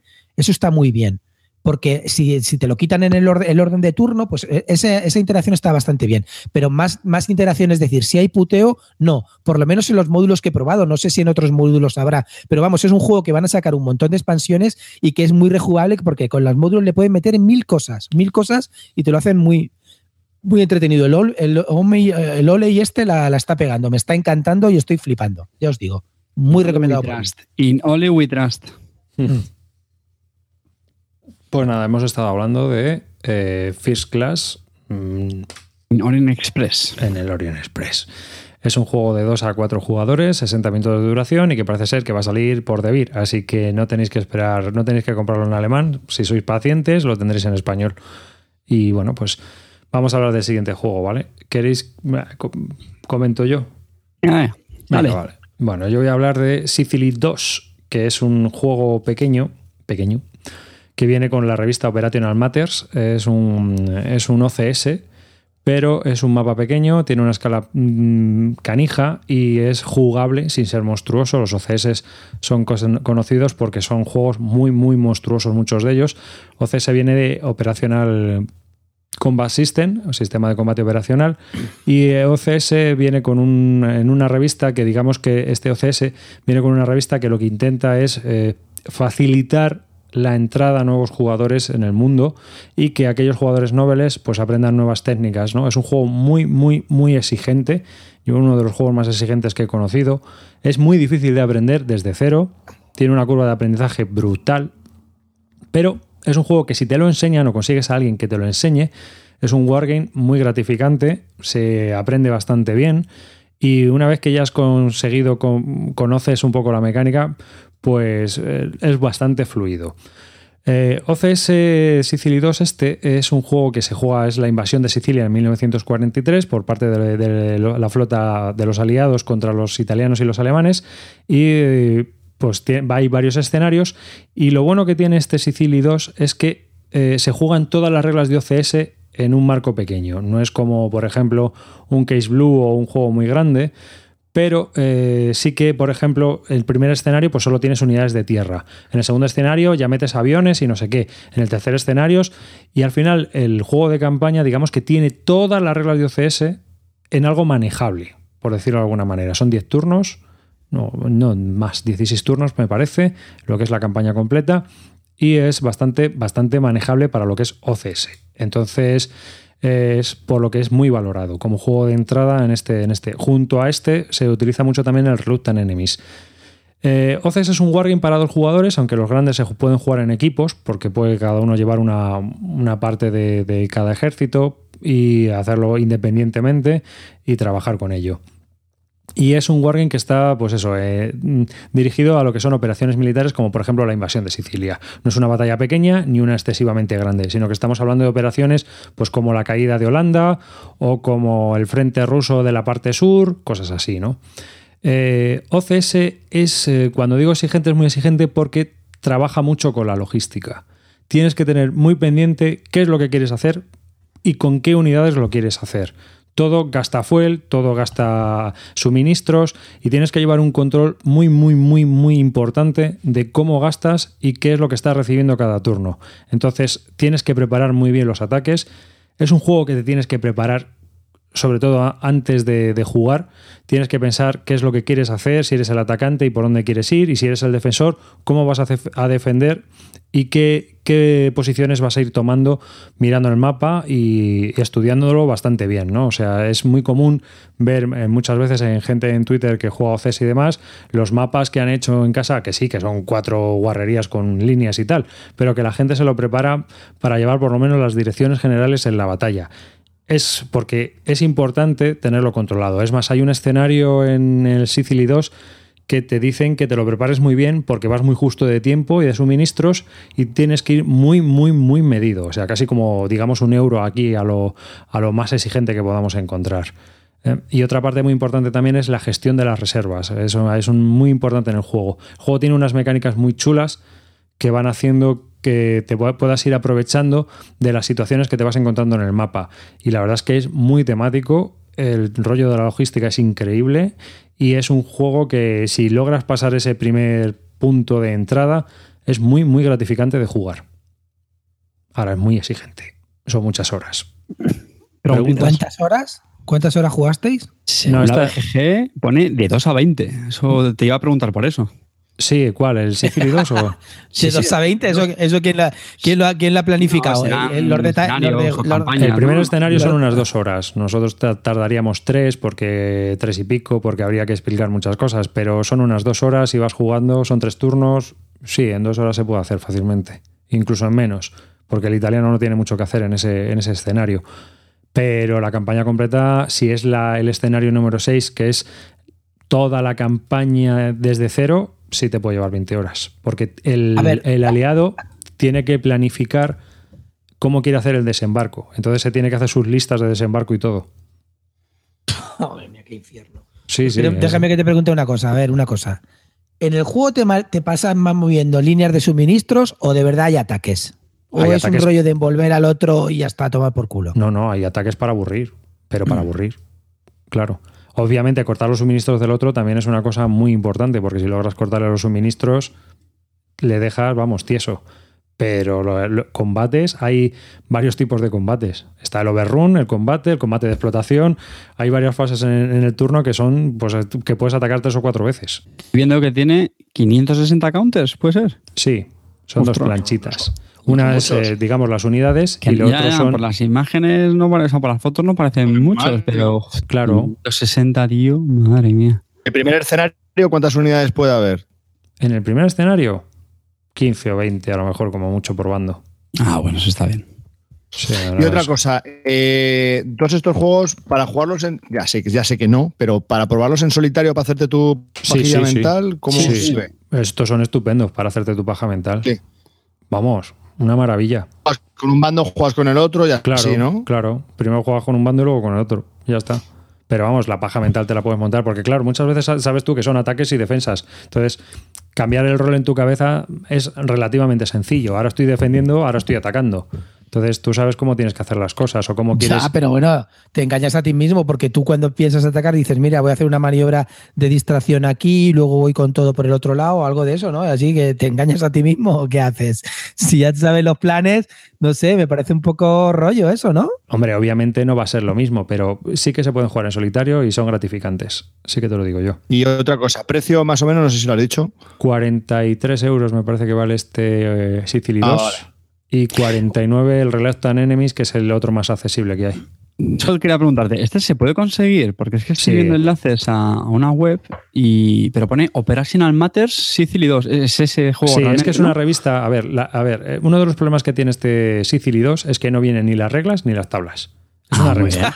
Nah, pues, pues. ¿Un juego sin reglas? Es que los, los guargameros son mis ídolos. Sí, de verdad que os, es total. os Hombre, amo, hay guargameros. Hay que tener en cuenta Sí. que son 54 páginas de regla. Aquí lo que viene son, es una revista de 87 páginas y viene el módulo de Sicily 2, que son unas 16 aparte, y eso en teoría lo tienes que sacar. Las reglas las tienes que poner tú, sea de otro, otro CS o descargártelas de la página web e imprimirlas. Y las tablas también. O las pones de otro CS o las imprimes. Do it yourself. eh, sí, son- Escucha, estoy volviendo a los años es- 80. en el, en juego solo vienen lo que 80. son la- las reglas del- de lo que es Sicily 2, eh, que son las reglas específicas de esta campaña, eh, que son 16 páginas con los escenarios, son los 560 counters y el mapa. Es lo que- 43 pavos y sin regla, chicos. No, porque te viene Me, también. indica- me indican, Penganillo, que por favor eh, que, que vocalices mejor porque parece que estás diciendo una enfermedad. Entonces, que si puedes decir Sicily, No, Sicily en vez de Sicily. Sífili. Sífili, pues sífili, ya está. Sicilia, sífili 2. año 1942. Pero, macho, esto de verdad es, es una cosa. No, ahora de verdad, te lo digo de verdad, Rivas, tío.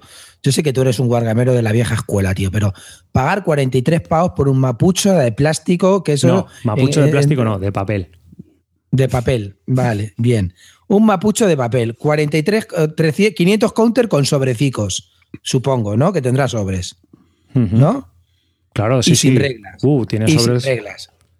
¿En qué mundo reglas. estamos, tío? En, En el serio. mundo- en el ¿En, mundo- ¿En qué mundo estamos? en un tío? mundo en el que- El mundo donde la gente se compra ciento y pico juegos, tío. Claro, claro. 43 pavos Eh, por y- eso, y venga, de va, 200 vamos. euros con, con 400 kilos de miniaturas. Pero este juego es lo que es. Este juego es un juego de entrada, viene con una guía y pues es, eh, vienen un montón de artículos en, ese, en esa revista de Operational Matters y luego viene este juego encartado y no te trae las reglas porque las reglas son un mogollón de páginas y en vez de 43 euros pues te- supongo que te hubieran había- costado... Había que imprimir. Claro. 2000, lo mismo, 40, 54 páginas, 2000 pavos. Pero bueno. Siendo guargameros, 2000 y lo Este, pagáis. este es el, eh, este es el peaje que hay que pagar. Si quieres eh, un juego sencillo de OCS, pues ya sabes que te tienes que hacer con las reglas por otro lado. Es lo que hay. Ya está. A ver. Pues Sí, Clint, lo que no puedes es comparar juegos de este tipo pues, con los típicos euros y ya está. Pues es que a, a- a otra Mira, escala a pues, ver, le pasa igual con los 18 que sé. esto los como- 18 que son mira. juegos que su producción es malísima, es carísimo, pero es que es lo que hay. O sea, es que si los quieres es lo que hay. Ahora más. viene una muy buena. Miras, es que Multiman Publishing hace cosas de estas. Porque, por ejemplo, en el Steve Jackson Way 2 tienes una campaña que se llama All Green Alikes y no la puedes jugar si no tienes un mapa que no se puede encontrar en ningún sitio. A no ser que tengas el juego de hace, de hace 14 años, ¿sabes? O sea. Que ahí te lo dejo. O sea, que no es la primera Eh, vez un día- que hacen algo de Un día teníamos que hacer entradas de este tipo, de, de- de cuentos de la cebo- del abuelo cebolleta de los Wargames, tío. Porque esto es brutal. ¿Estos son tomas falsas o esto es tomas falsas ya? Estamos No, las no, tomas esto es falsas. así, ¿Qué mierda esto es está así. arriba? Si estamos hablando de quitarnos de la afición de no sé qué y ahora te tienes que comprar un juego del 80 por eBay a 800 pavos para tener el puto mapa que te sirve para jugar un juego de la hora. O sea, Back to the Future, to the Present and Past. Que solo lo vamos a jugar dos veces. Que solo lo vamos a jugar. Ojo, cuidado. Tenerlo en la estantería y decir, lo tengo. Ah, pero- Escuchadme, me habéis salvado, chicos. Mañana me compro 10 juegos más. Pero lo bueno, hombre, ya, ya por lo menos se puede conseguir porque lo han puesto ya en preorden ellos, que ya lo van a sacar otra vez de nuevas, ¿no? Entonces, bueno, volveremos a conseguir ese mapa. eh, los pobres desgraciados que no tengan el, eh, el juego que, se necesita. Pero en este caso, en el, en el del, Sisi- el del Sifili 2, como me dicen por el chat, pues, pues eh, eh, es- esto es lo que hay, tío. Y entonces, ¿que quieres un juego completo? Te compras el Reluctant Enemies y ahí te viene todo, todo. El jueguecito entero, la- el, el mapa, las ayudas, eh, las reglas, hasta una guía de entrada, una guía de las reglas. Tienes un montón de cosas ahí. Ese sí que, por ejemplo, como juego de iniciación está muy bien a OCS también. Porque es un Oye, juego el- completo. Lo que pasa es que no se usan todas las reglas de OCS en ese juego. Hay reglas específicas. El diseñador, que es Dean Essig, Dean Essig, sí, es un. ¿ha hecho es- algún otro así? Sí, son también es muy conocido por los, eh, por ejemplo, los SCS que recomienda mucho Celacanto, que son el Yom Kippur, no sé si lo recordáis de algún, Sí, sí, sí, sí, vamos de algún capítulo que he hablado de él. Y bueno, SCS es como un intento de simplificar los OCS. Si OCS son 54 páginas y un montón de reglas, eh, SCS son 6 páginas de reglas, más unas cuantas páginas más de la campaña que estés jugando en ese momento. Entonces son mucho más accesibles. Pero claro, también pierdes muchas más cosas que puedes hacer y que obviamente no está. ah, Pues en algunas perderá y en otras ganará. Así que. Y también eh, hace la serie TCS, que son los Tactical eh, Combat System, y luego también tiene, tiene una serie de batallas eh, de la Guerra Civil Americana, creo. O sea que tiene, tiene unos Vamos a cuantos- resumir un poquito este, este, esta, esta locura en grupo que tenemos. O sea, yo ahora me quiero meter los OCS, ¿no? Sí, El juego con el que me tengo que meter, que sea introductorio y que esté a la venta. No que me tenga que ir al pasado para comprármelo, que ya me está entrando el ticket en el ojo y me quiero morder la oreja. No, el, eh, básicamente serían dos. O este, el Operational Matters, y consigue las reglas por PDF. O dos, comprarte el Reluctant Enemies, que viene todo enterito dentro de la caja. Todo lo que necesitas. Incluso una, una guía tutorial con los primeros turnos que viene dentro de la caja, que son 16 páginas, y luego esa guía está extendida en otro PDF en, en la web, que son ochenta y tantas páginas más. Para aprender a jugar, ¿eh? Al loro. Tela. Esto hemos sacrificado, ¿eh? Sí, pero Y el, y te el- voy a el decir una precio, cosa. y el precio es Cuarenta el y precio tantos popular, euros. ¿no? Cuarenta y tantos euros. Eh, te voy a decir una cosa. Es muy gratificante jugarlo. Sí que es cierto. Sí que es cierto, porque nosotros hemos empezado a jugarlo. Yo lo había jugado ya eh, para aprender y tal en solitario. Llevo un mogollón de tiempo. Llevaré como 10 partidas en solitario para que luego digan que solo hablamos de los juegos cuando hablamos con una partida. Pero luego cuando juegas eh, ya con otra persona y demás, es muy gratificante. Es un juego muy, muy, muy exigente y muy gratificante. A ver, a ver qué te va a decir. Si le ha dedicado ya tres meses a apoyarse en las reglas. O más. Joder, macho, de verdad. No son posiciones, son eso. Claro, ya, así ya te vale. Con el ritmo de juego para aprenderte de los 700, lo mismo en dos vidas has terminado de, de- de aprenderte la mitad. ¿Ves cómo me tengo que deshacer de juegos? Hombre, no me jodas, ese ritmo, claro. Yo, las reglas del de Hansi Klug son, cinco, son 20 páginas, pero súper facilitas, no tiene nada, vamos. Claro, pues hay juegos y juegos. porque tú no este- llegas a Clean. Tú necesitas juegos así. Te lo aseguro que más, Con este no es mucho más. Bueno, hemos No estado llegas. hablando de Sicily 2, así que no es tan. No es tan. eh, pues, o sea, que es un, es un buen tocho, pero bueno, que se puede jugar. Yo creo que, que no es. que si os atrevéis, bueno, ahí está. Y es un juego para dos jugadores, 60 minutos de duración, pone la BGG, pero eso es un escenario, y luego la, ca- la campaña completa puede llegar a ser 20 horas, que serían cuatro días, cuatro tardecitas por ahí, ¿eh? o dos días enteros ahí jugando sin parar. ¿Qué te pasa, ahí. Calvo? El que se está riendo del sífilis. ¿no? es que me descojono. El La sífilis enfermedad dos, ¿no? llama a tu puerta. Enfermedad, strikes back. Tiene mucho que ver con los militares, ¿no? Imagínate el agente de aduanas cuando vea el paquete, macho, que pongáis sífilis 2, tío. Llamando ahí a.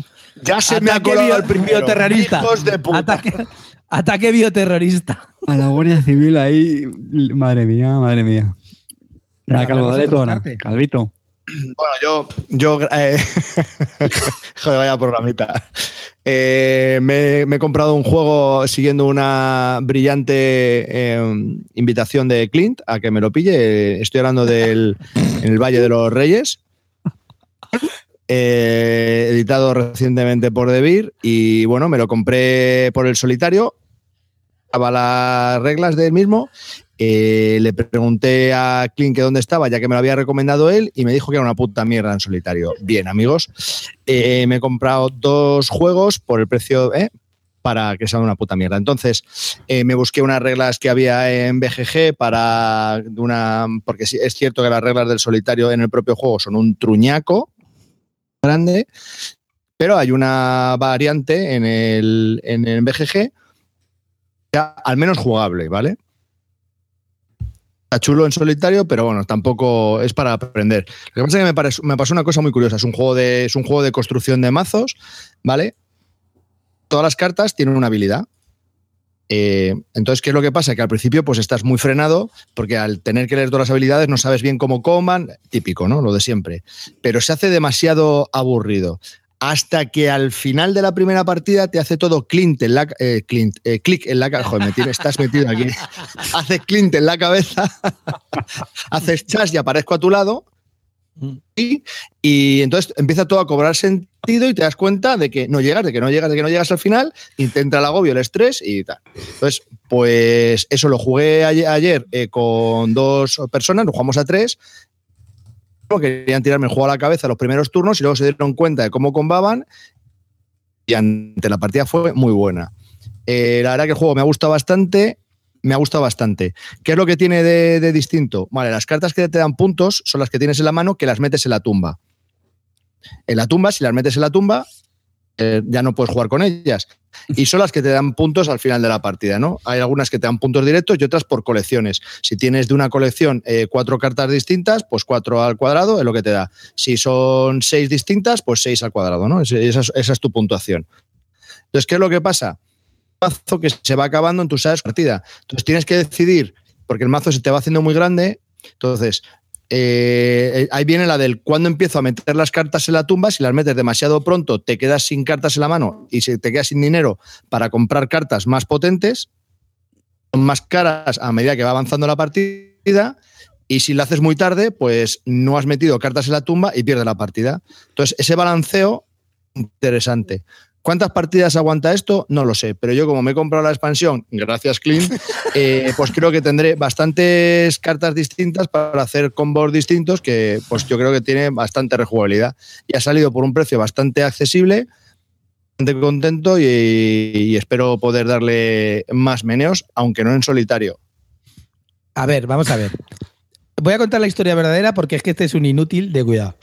Estuvimos, termina- terminamos, el programa, terminamos el programa y hablamos de juegos en solitario. Cuando estuvimos hablando, le hablé del Magenite, le hablé de, de los últimos que había probado, estuvimos hablando del Aparte, Warhammer aparte Quest, de poner verde hablando de- a toda la blogosfera lúdica. Efectivamente.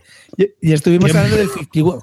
Y estuvimos hablando del 51 State en solitario. Este se quedó con la copla porque no sé quién le hablaría del Valle de los Reyes y pensó que yo le hablaba del Barrio de los Reyes como en solitario, que yo lo había jugado una vez y me pareció una mierda. Pero yo le hablé del 51. Y ahora de repente me dice, macho, que me he comprado, como tú me has dicho, el Valle, de, el Valle de los Reyes y la expansión para jugarlo en solitario. Dime dónde están las reglas que no las encuentro. Digo, pero si yo no te he hablado en mi vida de esto. Y por eso viene el cachondeo con este tío, que es un inútil de cuidado. A mí, Este es como el nivel, juego- señores. Este es el nivel de Belódica. Este es el nivel de Calvito. O sea, Como Yo que me estoy quitando de comprar, me haces comprar juegos que no son ni para mí. Es que, es que de verdad. O sea, es, que, es que de verdad. O sea, cualquiera que nos esté oyendo, si hay alguien ahí fuera que nos esté oyendo, va a estar flipando. Gente hoy se, se suicida. Bueno, ahora, siguiente, tema, siguiente temita. El Valle de los Reyes, a mí hay una cosa que también me gusta bastante, que es la compra en la pirámide. La- según la carta que compras, vas bajando y le vas abriendo huecos a los demás. Eso me gusta. Es verdad que tiene para mí el fallo de que te tienes que jugar dos o tres partidas y conocerte un poco las cartas, porque si no es un poco infierno las primeras partidas de estar leyendo todos los efectos y no le sabes sacar el, el brillo al juego. Eso sí, es un juego para pasar un poco el rato, divertirte, que ocupa poco espacio y por, por poco dinero, y, y te quita un poco el mono del deck building. Pero no es nada más que eso. Ni me parece un juegazo, ni me parece buenísimo, ni nada. Es un juego, pues para llevártelo en una acampada, de esas que no hago nunca, pero bueno, o para llevártelo en un tren, o para llevártelo con los amigos a hacer cosas que tampoco hago en mi puta vida. Pero si no, yo no lo sacaría en mi vida. Qué programa, de verdad. El típico juego para hacer todas las cosas que no haces. O sea, que, que lo vas a lanzar al hilo de venta, ¿no? Pero se está, todavía no se ha recuperado, se está riendo de su propio chiste. No, coño. De verdad. No, programa de anormales. y tú decías que no venías hoy entonado, joder. Madre mía, qué programa. Entonces, pero entonces lo recomiendas o no? Para solitario. Para sí. Para jugar en un tren o en una acampada, desde luego. No, en solitario. Y a la María, la- Oye, una pausa o algo, tío. ¿no? Yo, yo- pone publicidad, yo, yo no puedo Para más. llevártelo, para llevártelo a un grupo scout ideal. Bueno, hemos estado hablando de ¿eh? el Valle de los Reyes. Eh, No, no hemos hecho ficha ni nada, ¿no? De este. ¿Para Bueno, tampoco creo ya que haya mucho interés en él. El, el- el hago yo, el Valle de los Reyes de Tom Cleaver de 1 a 4 jugadores. Guiño, guiño. Puedes jugar hasta, hasta sin. eh, wink, wink. Eh, y si se compra la expansión, bueno, el juego real es de 2 a 4, pero con la expansión eh, han metido las reglas para un jugador, que es un truño, y te dicen que puedes mezclar las dos barajas para jugar hasta 8 jugadores, cosa que yo no recomiendo. A 3, 4, a 3 va muy bien, pero ya. Subamos de nivel. Venga, No, no, cagarte, no, el data ya. pack nuevo. El datapack. Ya os digo yo que no. Venga, yo quiero hablar de otra novedad fresquita de este Essen, aunque ya lleva tiempo en el, en el mercado. No ha sido tan tan tan reciente como estas últimas, que no es otro que Terraforming Mars, ¿vale? Es un juego que ha salido, pues nada, es este año del diseñador Jacob Frixelius, de 1 a 5 jugadores. Mira, Calvo, este también se puede jugar en, en solitario. De hecho, ahora nos da la Y bueno, Ahora os cuento, ahora os cuento. Editado por Rebel y por, por Stronghold Games, ¿vale? ¿De qué va Transforming Mars? Pues nada, estamos en el año 2400, en la Tierra ya estamos aburridos de nosotros mismos y nos hemos decidido pues a terraformar el, el planeta Marte. Así que pues nada, enviamos ahí megacorporaciones a, pues a, a terraformarlo, a hacerlo un, pl- un planeta habitable. ¿Cómo? Pues, no, pues vamos a construir ciudades, vamos a hacer océanos, eh, eh, plantaciones de árboles. Y esas cositas que lo que nos van a permitir es pues, eh, mejorar la temperatura del, del planeta, la vamos a ir subiendo, vamos a hacer también que la atmósfera sea más, más respirables y todas esas cositas que se hacen pues, cuando uno transforma un, un planeta. y, y nada, pues el, el juego me, me ha gustado muchísimo. ¿Vale? Es, eh, tenía grandes expectativas porque la gente la verdad que lo estaba poniendo como uno también de los mejores de, de junto con Great Western Trail, que yo creo que son los juegos que más ruido han, han hecho y que mejores sensaciones han dejado. Y, y me gustó muchísimo. Tengo que dejar claro que es, es solo una partida, lo siento, no he podido jugar las correspondientes 8 o 9 necesarias. Y también a dos jugadores, que no creo que sea el mejor número, ¿vale? Seguramente este juego mejore con más, con más gente, pues porque lo típico donde el tablero pues es, el, es un tablero hexagonado con donde vas poniendo los tiles y por donde habrá una interacción de cortar un poco las, las posiciones a los otros jugadores. Eh, la mecánica del juego es muy, muy sencilla, que es una de las cosas que más me gustó. O sea, el juego es tan sencillo como, bueno, pues te haces una... Al principio robas unas cartas, que hay un montón de cartas, ¿vale? El juego tiene un tablero donde te vas a ir posicionando y luego tienes, eh, pues eso, robas cartas y cada carta hace algo. Pues típicamente lo que te suelen hacer es mejorar eh, ciertas producciones. Tú tienes tu tablerito con unos tracks de producción, pues por ejemplo tienes los ingresos, eh, tienes acero, tienes titanio, tienes para generar energía, para plantas y, electricidad. Vale, entonces eso, pues con estas cartas lo puedes ir mejorando y cada turno, pues al final vas a hacer una producción y vas a ir ganando eso y con eso vas haciendo más, más edificios. Es un juego también muy convero, ¿vale? Y digo, al principio robas, ves un poco con qué te quedas, haces tus, tus acciones, que son básicamente pues eh, bajar las, las, cartas y construir los edificios, o posicionarte en el tablero y, básicamente eso, ¿vale? Que se alcanza el, final del partido. Eh, ya digo, muy, muy, muy, muy chulo. Tiene, creo que tiene un, muchísima rejugabilidad, tiene un montón de cartas, creo que son como 200 cartas diferentes. Eh, otra cosa que me gustó mucho es que es, están muy tematizadas las cartas, tienen mucho sentido lo que hacen. pues haces plantas de, energía, que por supuesto te dan energía y también puedes hacer como animales. El juego además mm, para ciertas cartas necesitan unos requisitos de, atmósfera, de temperatura, que pues va, va, acorde con lo que estás construyendo. A mí eso me gustó bastante, sinceramente. No me dio esa sensación típica de euro frío, abstracto, que no, no te dice nada. ¿Vale? No deja de ser un euro, no deja de ser eh, una carrera por puntos de victoria, pero me pareció muy, muy bien y lo nada la temática del juego, sinceramente. Otra cosa que me gustó bastante es que el juego tiene una opción que es eh, conseguir lo que se llaman como unas recompensas. ¿vale? Es decir, por ejemplo, si eres el primer jugador que construye tres ciudades o que construye tres, tres bosques, pues te llevas esos puntos. Y eso pues siempre le da un poquito de tensión ¿no? en estos juegos, pues ser el primero en llevarte esos puntos. También sobre esto, de forma parecida, otra cosa que me parece bastante chula es eh, el, jugador que tenga, digamos, eh, más eh, en ciertas categorías. Por ejemplo, el que, el que produzca más energía, el que tenga más tierras construidas, cosas así. Y eso, pues también al final de la partida, pues el que más tenga se va a llevar unos puntos y el segundo también. Eso, pues de nuevo, genera un poco esa, esa, carrera por ser el jugador que más destaque en, en esas categorías. Eso también me, me, pareció bastante, bastante chulo, que como digo, creo que en unas partidas con más jugadores tienen que ganar, tienen que ganar más. Ya digo, un juego de reglas muy, muy sencillo.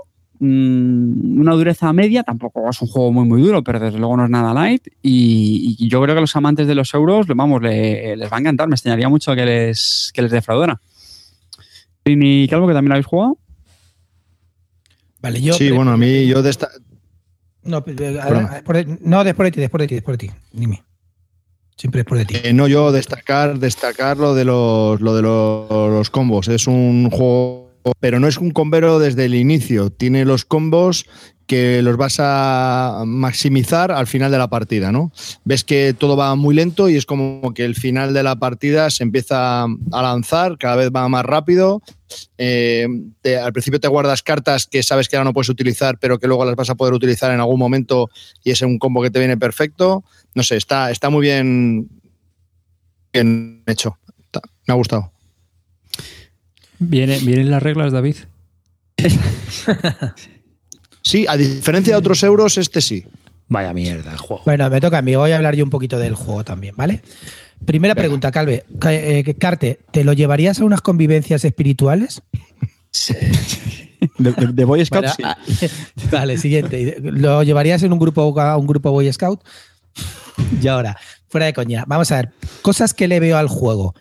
El juego está muy bien. Tiene razón Calvo que es un juego de combo lento, es decir, tú al principio te agobias, recibes 10 cartas, tienes que comprar a tres pavos cada carta, no sabes qué hacer, no sabes por dónde ir, ves un montón de cosas que pone animales, no sé qué, y no los ves por ningún lado. Y luego conforme vas viendo cartas y leyéndolas, va cobrando todo sentido. Pero esos combos es verdad que se van haciendo muy lentamente. En la partida normalmente suele durar entre 15 y 16 rondas, ¿vale? En cada ronda sueles hacer una o dos acciones y al final, bueno, pues pues hasta que se termine, pues haces muchas acciones, bajas muchas cartas y aplicas muchos efectos. No tiene más. Es un juego de bajar cartas, aplicar efectos y sobre todo posicionarte en el tablero. Es muy importante. Si no te posicionas, eres un puto loser, que es lo que me pasa a mí, y al final acabas perdiendo. Pero es muy entretenido, muy entretenido el desarrollo muy entretenido. Lo único que para mí, a mí, la sensación que me produce es que es un poco largo de más. Se te va generalmente a las dos horas y media, tres o tres horas y media. Depende con cuánto número de jugadores lo juegas. Hablando de cuatro jugadores, tres horas. Entonces, se me va un poco. ¿Que se me pasa el tiempo rápido? Sí, ayer empezamos a las seis y media y acabamos la partida pues a las diez, una cosa así. ¿Se nos pasó el tiempo a todos volando? Sí. Eh, nos gustó mucho el juego, pero es verdad que, que se te va un poco de las manos. Y luego la partida se desarrolla al final muy rápidamente y hay muchos combos que hacer. Pero es muy entretenido. Perdona, Carte. No, no, no, al contrario. Eh, has dicho un punto muy interesante que es la duración. Efectivamente, a mí me pasó exactamente lo mismo ¿eh? en esta partida y fíjate que fuimos a dos que, bueno, pues irá mucho más fluido. Pero es verdad, me pareció que le sobraba un poquito de tiempo. No me acuerdo exactamente cuándo duró la nuestra, pero incluso creo que se lo comenté a Calvo en la, en la partida. Eh, otra cosa muy chula que me gusta y, y es lo que habéis dicho un poco de pasar, que es que con, el tema de las cartas te permite cierta planificación. O sea, al final como es un juego de combos, pero lo que tú dices, no es el típico combo como al estilo del Imperial Settle, que, que no sé, que está así todo el rato mm. Que si recurso para arriba o recurso para abajo, sino que... Y que lo ves enseguida el combo. En el PSN enseguida ves el combo. En tres cartas lo ves. Aquí Esto lo que mola es que son muchas cartas. Entonces, por ejemplo, robas una que dice, bueno, pues yo qué sé, vas a, vas a aumentar la producción en este track, yo qué sé. Y luego ves otras cartas que, que, están muy orientadas a esa producción. Dices, bueno, pues mira, me voy a caer con esta carta. Cuando más adelante la pueda bajar, de momento voy bajando estas otras y para, es decir, te permite cierta planificación. Es una cosa que a mí me gustó mucho. Robar varias cartas al principio del turno y decides con cuáles te quedas. Eso mola, eso digo que te permite planificar. Y luego otra cosa que me gustó bastante eh, es que el entreturno es muy ágil. Eh, bajar las acciones es básicamente, o sea, perdón, jugar las acciones es básicamente eso, bajar cartas y no mucho más, reclamar las recompensas que decía antes, pero vamos, que el, entreturno es bastante, bastante dinámico. Al principio yo me imagino que una primera partida que no conoces las cartas, pues le tienes que dedicar un poquito de tiempo para familiarizarte con ellas, pero luego el juego bastante fluido voy a puntualizar una cosa. Hay dos tipos de juegos. De las 200 cartas con las que inicias, hay como 60 cartas que tienen un icono rojo, ¿vale? Y esas se dejan aparte para las primeras partidas, al igual que dos corporaciones. ¿Por qué? Porque esas, eh, esas cartas lo que te hacen es eh, demás, ¿no? Quitar recursos a los demás o en definitiva, fastidiar. Entonces te dicen que las primeras partidas pongas todo, en las primeras partidas juegues sin esas cartas, pongas la producción de todo lo que puedes hacer a uno y juegues sin darte de leches. Entonces, ¿qué pasa? Que la partida va muy fluida. Sin embargo, cuando metes las, otras 60 cartas eh, y las dos corporaciones estas, que es para meterse traya uno al otro, pues lo que hace es que te empiezas con cero recursos en todos los tracks. Entonces, eso lo que pasa es que mucho el ritmo de la partida, porque al principio no haces nada no puedes hacer nada ya que no, tienes, no, produces nada y esos recursos que tú produces te sirven para hacer un montón de cosas. Vale. Entonces, lo que yo sugiero es que se juegue al menos empezar con uno, es un poquito más rápido el inicio de la partida. A lo mejor eso un poco más de dinamismo a la partida hace que a lo mejor eh, ganes media hora. Y yo no creo que, que se vea mermada la experiencia del juego. ¿No? ¿Qué os parece eso? A mí no, yo creo que con las, las 60 cartas de rojas a mí me encantan, te dan mucho puteo, estás todo el rato sí, ver que, se va a bajar este, no me atrevo a hacerlo. Y yo y yo a mí me gusta empezar con y me gusta que los combos sean lentos. Me gusta porque eh, vamos a ver, nosotros ayer jugamos eh, tres partidas, tres per jugadores y había 200 cartas. Pues yo te digo que robamos por lo menos 180 o sea, quedó muy poco para terminar el mazo. Es decir, vimos prácticamente casi todas las cartas. Y la verdad, da, a mí me gusta este, ese desarrollo lento. Tal vez es verdad que al ser lento, pues se va un poco de tiempo, pero es un desarrollo muy, muy pausado y que luego al final es muy vertiginoso y eso me gusta mucho. Y yo creo que es una de las cosas más emocionantes del juego. Y sobre todo esas cartas rojas, a mí me encanta pensar, a ver qué se va a bajar este, voy a gastar ahora la energía porque si no me van a robar, no sé qué. Eso le da, para mí le da mucha vidilla. Entonces, a mí con, uno no me gusta. Con esas cartas, pero la producción en uno. O sea, compaginar las dos. Empezar con producción en uno y con las cartas rojas. Es que si no es muy lento el inicio, porque acuérdate, eh, Carte, que nuestros primeros 5 o 6 turnos que no hacíamos nada. Sí, sí, es cierto. Pero bueno, al final, oye, Entonces, te pasas, eso, turno pronto y ya está, tampoco pasa nada.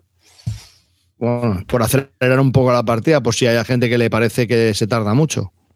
Y en solitario a mí me parece muy bien. En solitario tiene un, tiene un reto que tienes que hacerlo en 14 turnos, tienes que terminar las tres las tres condiciones para el final de la partida, eh, tienes que hacerlo eh, después de 14, o sea, cuando tú termines tu turno 14, si no lo has conseguido, no le ganas al solitario.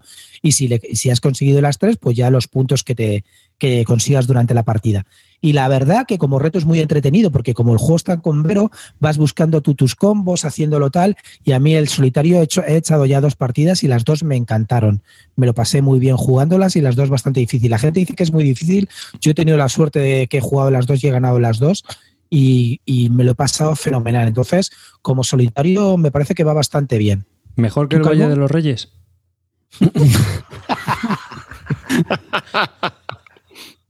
No, te lo digo por comparar. A lo mejor. Este, yo, este lo sube, también en este solitario. Este sube, ¿Este sube a bungalow o sigues en acampada? este lo pasamos ya, este lo pasamos a, retiro espiritual. A hotel, ¿no? Este ya le puedo jugar en el apartado. Yo lo he jugado, yo lo he jugado en solitario un par de partidas mal, luego lo he jugado una bien y me han, bueno, todavía no lo he jugado bien, pero porque empecé con todo, pero con la producción al 1. Entonces, bueno, pues no vale mi victoria, no vale. Pero sí es cierto que a lo mejor de los 14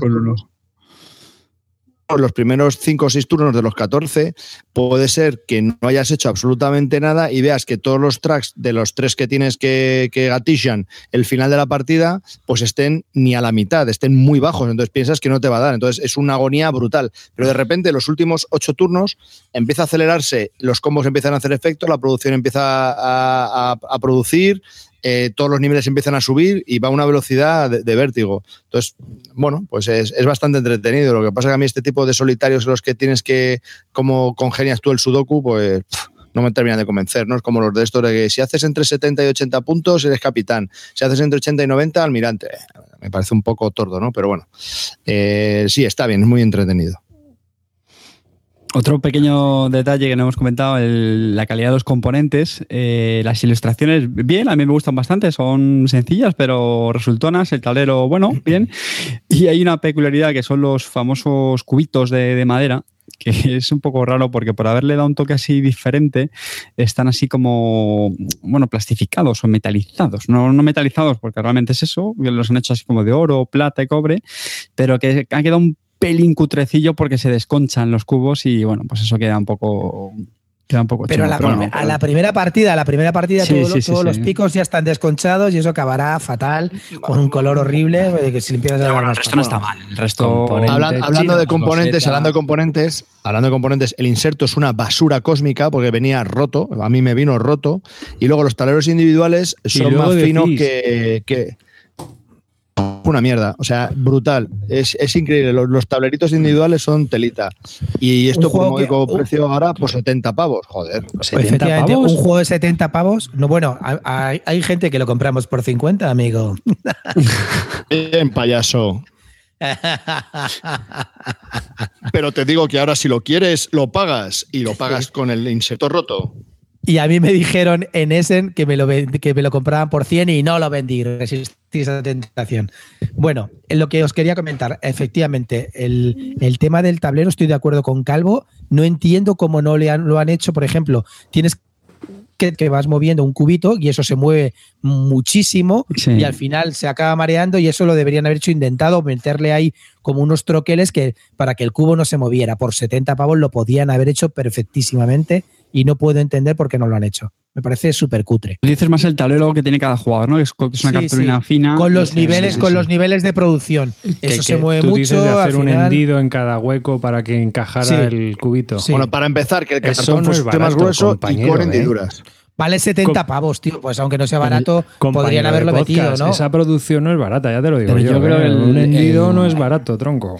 Pero yo sé que de los precios hemos hemos hablado tantas veces, pero porque es de Stronghold, ¿no? Este juego. Está, lo sacó también Rebel, pero me imagino que la edición que tenéis es la de Stronghold. Pero vamos a ver, os Sí, estoy es metiendo con mi Sífili 2, tronco, porque no trae las reglas. Y este vale 70 pavos. Y viene hecho un. Ah, pero, viene pero te, desguazado. lo puedes desca- te lo puedes descargar en PDF en una impresora 3D con, que viene en la página web y tiene con troqueles tu tablero individual. Eh, También, ¿no? El hendido también. Vamos a ver.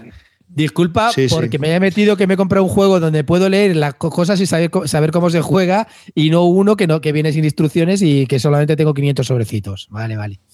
¿Eh? Sí, pero no se desconcha. Sí, déjale, déjale su, su, su ida de olla de las 11. Venga, voy a hablar de uno que está pidiéndome la peña. Terminamos con este, ¿vale? Otro, hablo. otro, Venga. otro. Termina, termina, pero siempre termina hasta arriba. Termina con el nombre, ¿no? Hemos hablado Mars. de. Terraforming Mars. Y voy para arriba. De 1 a 5 jugadores, 90 a 120 minutos de duración, aunque por aquí están diciendo que hasta 3 horas y media o 4 horas han tenido de partida. Jacob Friselius, qué nombre, de Rebel y Stronghold Games. Preparar la pasta porque vale dinero. El euro. Este es uno de los castañazos que ha pegado en ese. Sí, sí, es muy juego. recomendable, muy recomendable, chicos. Así que, pues nada, que. ala, ir, ir ahorrando. Pero ya sabéis que no vais a comprarlo, ¿eh? Yo no, vamos. Así que. No, no, no es por No, nada, no, está, no. está No, totalmente in- inencontrable hasta febrero, ¿eh? Bueno, pues mira, mejor me lo pones. Así se, me- se les- nos pasa el hype. Amigos del hype, no lo tengáis. No lo podéis comprar. Venga. Hay alguno que lo hemos comprado por 50. Sí, sí, como yo uno CS. Venga. Dale. Venga, quiero hablar del Great Western Trail. ¡Bien! Hazme esa fichita, arribas. Sí, bueno, podías haberme avisado por el chat, ¿sabes? Y ya lo tendría que hiciste, te lo tienes que saber ya de memoria, tío. No me acuerdo. Sí, pues hombre. Venga, yo es que si no me hace la ficha arriba no soy nadie, tío. Para dos juegos que ha jugado, para dos juegos que ha jugado de ese. Venga, Great Western Trail de 2 a 4 jugadores, diseñado por Alexander Pfister. Chicos, ¿de qué me suena este diseñador? Está de moda este ¡Oh diseñador. my god! Oh my god, está de moda. Ah, hombre, oh my god. Y Goods, Goods, my god. Y Mombasa, por supuesto, que fue uno también de los pelotazos del año pasado. Y, y nada, este está, le editan varios, también Stronghold Games, Pegasus Spile, y bueno, Egre Spile. Hola. Bueno, Alexander Pfister es como Messi o como Ronaldo. que la racha, Ah, pillan es una racha buena, luego, sí. pillan una racha buena y no la dejan. Este tío se enchufó con el Mombasa y ahora sigue con esa racha, está como los goleadores, no hay que cambiarlo y ha sacado este pepinaco de juego que es muy, muy de agradecer. Yo no sabía si iba a poder mantener el nivel del Mombasa y desde luego, bueno, ahora os comentaré, me ha encantado este nuevo Great Western Trail. El Hombre, juego es muy este, este hombre tiene juegos bastante. eh, Perdona que te moleste. Sí, también tiene Port por Royal. El Port Royal a mí me gusta mucho, es un jueguecito de cartas que nos gusta mucho a vosotros. El parece muy Sky, el. Brun Service, Bueno, Isle of Sky no me gusta y Mineros sí que me gusta. los mineros de Sí. Zamandor, que también eh, tiene mm, fama, aunque es un poco espeso de como Pero juego. bueno, los dos pepinacos son Mombasa y este, y después del Mombasa tenía el listón bastante alto y la verdad que lo ha mantenido y para mí incluso superado. Entonces, ¿con qué nos encontramos un juego? Está ambientado en el oeste, en realidad somos vaqueros, pero vaqueros de los de, de los de verdad, de los de llevar el ganado de un sitio a otro.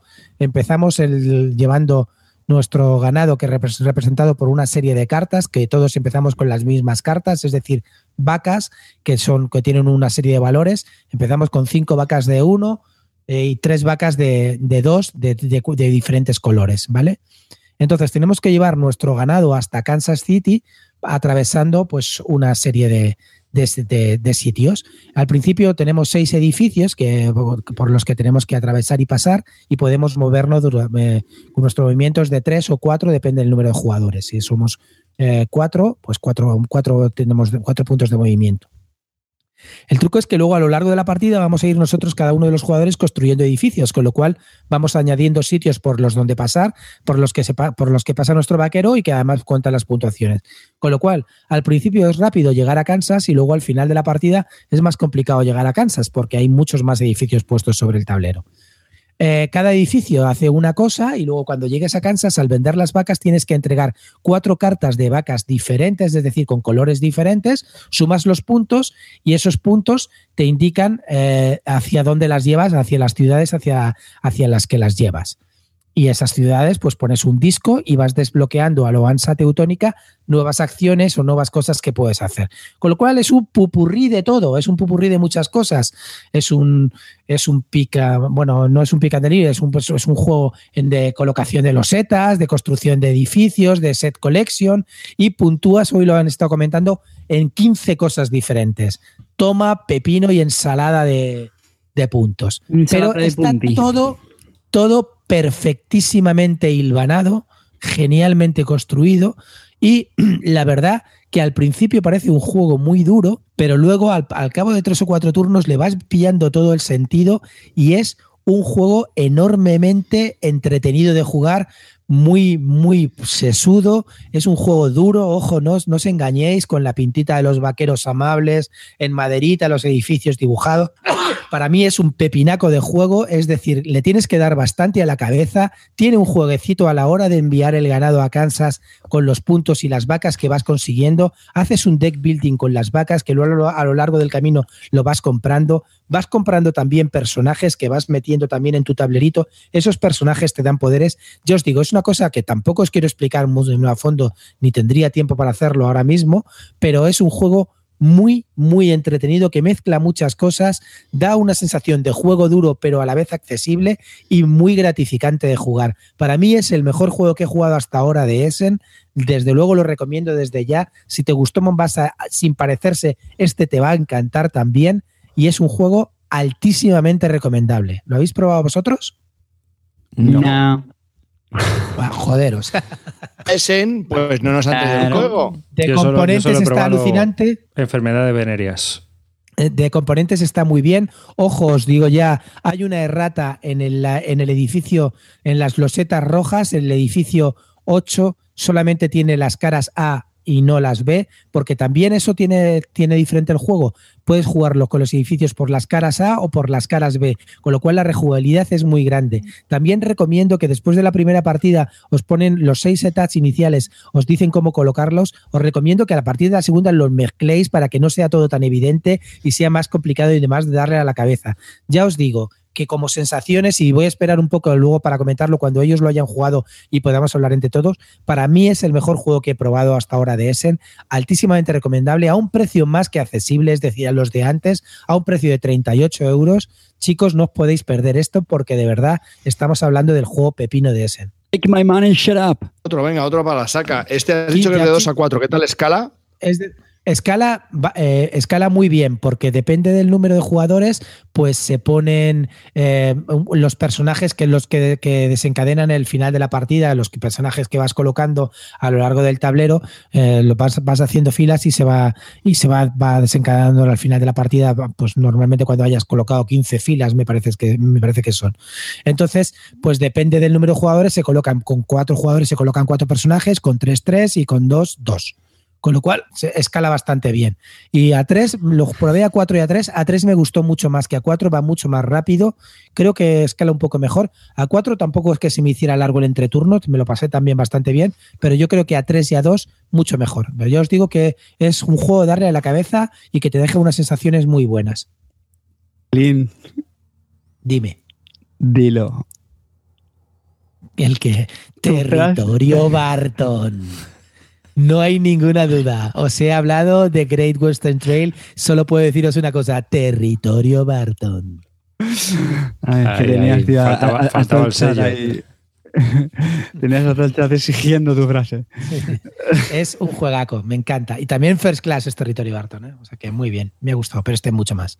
Este es un pepinaco. Y el de Terraforming Mars también es territorio Barton, imagino, ¿no?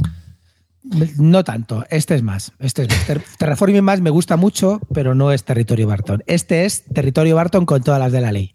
Lin, yo me lo he comprado a ciegas, ¿eh? No digo más. O sea, yo Pues te va a como, encantar. como- como cinco años que no hacía eso. Me dice, me- me pregunta Netes que si montarías una acampada para poder jugarlo.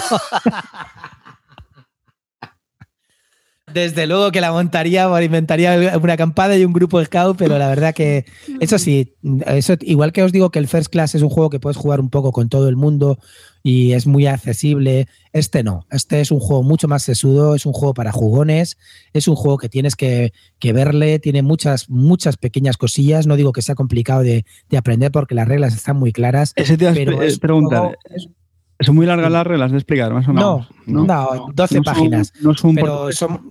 No, no. Son 12 páginas, son muy fáciles. Está todo muy bien explicado. Después de leértelas no te queda ni una sola duda. Es decir, no es el Solarius Mission, que eso es, un eso es infernal y es un infierno. Este está muy bien hecho. Y la verdad que da igual. Yo me compré la versión de Stronghold Games. También te puedes comprar la Dagger Spiel. Y la verdad que, que no hay ningún problema con las reglas. Merece, ya os digo, que, que una vez que las terminas de leer, no te generan dudas. Lo que, te, lo que sí que te genera dudas es las estrategias que quieres hacer. Yo ya he jugado dos veces de, maneras distintas. He jugado a hacerme mi deck building, comprando muchas vacas diferentes, de diferentes valores. He jugado a hacer edificios. He jugado a avanzar mucho el tren, porque también el tren te va metiendo en estaciones y haciendo puntos. Te da muchas, muchas estrategias diferentes. Ya digo que puntas en 15 cosas y, y, y las, y aunque me haya quedado el último o el primero, me lo he pasado genial siempre. Carte, ¿quién te recomendó este juego? ¿Quién te dijo, píllatelo tú, que este va a ser tu juego? ¿eh? ¿Crees que yo quería para ese en sí o sí? Eso es cierto, ¿eh? Hay que decir que Calvo se lo iba a comprar él y al final me convenció para que me lo comprara yo. Ah, ¿tú, tú no te lo pillas, Calvo. ¿Mm? Va, va, a quedar mejor en la. Va a quedar mejor en la colección de, de este. Oye, no, pero en serio lo estuvimos hablando. Dije, este te va a gustar a ti. Pues ya está, lo tienes tú. Carte, eh, fuera de bromas, te va a gustar, está muy bien. Aparte que tú eres medio temático, sí, le vas a, ver el tema, es, vas a ver el tema. Es el, el, típico euroduro con reglas asequibles que va sí, bien de no, 3 a 4 durante. Es que lo le... más le pido, tío, es que no sea el típico rollaco de reglas y dices tú, qué pereza. No, no, no. Mira, Carte que me leído, ya, ya me los he leído. Lo, lo probé en Essen con MacLeod, JB Siena y Alberto Tower, le flipó. Lo probé en Essen con, con Luis Black, de Black Meeple, Edgar y les flipó. Lo he probado también aquí con todos los compañeros de aquí de la Albacete del Aguavío y tal, les ha encantado. lo probé también con Javi Legacy y con Rubén Herrero, les ha encantado. No he conocido a nadie que lo haya probado hasta ahora que no le haya, yo ya no digo gustado, sino encantado y haya dicho que no sea un pepino. Sí, sí, yo quiero decir eso, que está todo el mundo, o sea, de forma unánime, que es el mejor juego de este vamos, o por lo menos eso, o sea, que les ha encantado. Qué guay, mira. Sí, sí. Mm. ¿Quién lo dijo? ¿Quién lo dijo? Calvo. Ahí está. Bueno, pues yo creo que ya con todo esto que hemos hablado, hasta aquí. Porque ya son. Estamos grabando, son cerca de las 12 de la noche y nosotros creo que ya cortamos este podcast eh, con estos pocos jueguecitos. Oh. Hoy ha sido más de tertulia, o lo siento mucho, esto es lo que hay. Así que, pues nada. Eh, despedimos el, con la ficha. Terraforming Mars o Greg Sí, otra vez. Venga, otra vez. Eh, a, la arriba, como todos los euros son iguales, pues No, no, no, no. Este, este me gusta porque el diseñador me gusta, ¿eh? Alexander Pfister, el diseñador de Great Western Trail, es un juego de 2 a 4 jugadores de 75 a 150 minutos de duración y que eh, seguramente salga por más que Oca, que ya lo ha anunciado en español. Así que si no queréis comprarlo en alemán o en inglés o en cualquier cosa, dentro de poco estará disponible también en español. Y con esto damos por finalizado nuestro podcast, en episodio número 109. Así que lo primero es despedirnos. Aquí un saludo de David Arribas. He de deciros también que una un poco noticia autobombo. Por la polémica esta de crear el Patreon y demás, hemos aumentado más de un 50% las descargas este mes y hemos tenido más de 5.000 descargas de lo normal. Gracias. Así que si eres nuevo y has escuchado esto por primera vez y te apetece seguir escuchándonos, estás invitado. Eh, por supuesto, tenemos un Patreon para todas aquellas personas que nos deseen apoyar económicamente y que esto pueda seguir adelante como sigue y que estamos muy agradecidos a todos aquellos, a todos los patrones que ponéis vuestro granito de arena para que podamos seguir haciendo el podcast de Bislúdica como lo hacemos. Dicarte. Yo quiero añadir que si había alguien que tenía dudas de si íbamos a bajar la calidad por el tema del Patreon, porque nos fuéramos a ver obligados a grabar, que si premium, que si no premium, yo espero que el programa de hoy, que ya sabéis que es completamente abierto para todo el mundo, haya dejado claro que, estamos aquí enchufadísimos y con las mismas ganas y motivación de, simplemente que, que, lo paséis bien, que divertéis con nosotros como nosotros nos divertimos haciendo el programa y ya está, y esa es nuestra mayor, nuestra mayor meta y luego también una cosa, también una cosa es importante que hay que decir que que también a la gente que de verdad nos apoya ahora mismo y que ha decidido que a lo mejor merece la pena invertir algo, pues nosotros también nos sentíamos un poco obligados con esa gente que gratuitamente y que desinteresadamente ha decidido patrocinarnos, no, solamente por algo, sino pues queríamos hacer un programa especial para ellos y lo decidimos hacer. Y no será el último, seguiremos haciendo más porque de verdad también, o sea, yo hablo de todo el mundo, a mí me encanta que todo el mundo les, les guste y nos siga y nos haga retweet, pero esta gente además quiere poner algo más. Ya cuando le tocan el bolsillo a la gente, pues ya se implica un poco más. Y a esa gente así de implicada y con esa fuerza, pues yo creo que ahí nos sentimos también un poco obligados con ellos y queríamos darle un contenido exclusivo. Que a la gente le molesta, yo lo siento, porque pero nosotros vamos a seguir dando el mismo contenido de siempre. Pero la gente que se ha implicado un poco más, pues también queremos nosotros implicarnos un poco más con ellos, nada más ni nada menos. Mm, pues sí, así es. lo has expresado muy bien. Bueno, pues nada, un saludo de David Arribas y gracias por escucharnos y hasta el próximo programa. Bueno, Danke Shem, familia, muchas gracias por escucharnos. Nos, nos volvemos a oír en la en el próximo y sobre todo también gracias a la gente del chat que está aquí hasta las 12 de la noche. Hemos empezado con 44, seguimos con los mismos 44, no se ha borrado nadie. Un gusto y muchas gracias a todo el mundo por escucharnos y a la gente del chat además por estar aquí haciendo el tonto con nosotros. Mozuelos, muchísimas gracias por estar ahí, por escucharnos. Ya sabéis que os queremos a todos, Patreons, no Patreons, a los que juegan en solitario al, Valle de los Reyes, a los que no. De verdad, chicos. La, la, primera sesión de la terapia grupo ha sido gratis, pero la próxima ya la cobramos. Eh, un besazo y recordad, sed felices. Se despide Cartesius. Bueno, pues yo soy Calvo, muchas gracias por, por, estar ahí. Esperemos que hoy el programa os haya sido didáctico y hayáis aprendido que lo que hayáis escuchado en la primera parte no sirve para la segunda, porque hemos dicho no compréis y al final vais a comprar cuatro o cinco juegos. Somos así, chicos, esto es Bitlúdica, estamos fatal de lo nuestro y bueno, pues una vez más hemos eh, puesto de manifiesto que estamos muy mal. Ahí queda todo, venir y cierren al salir. Chao.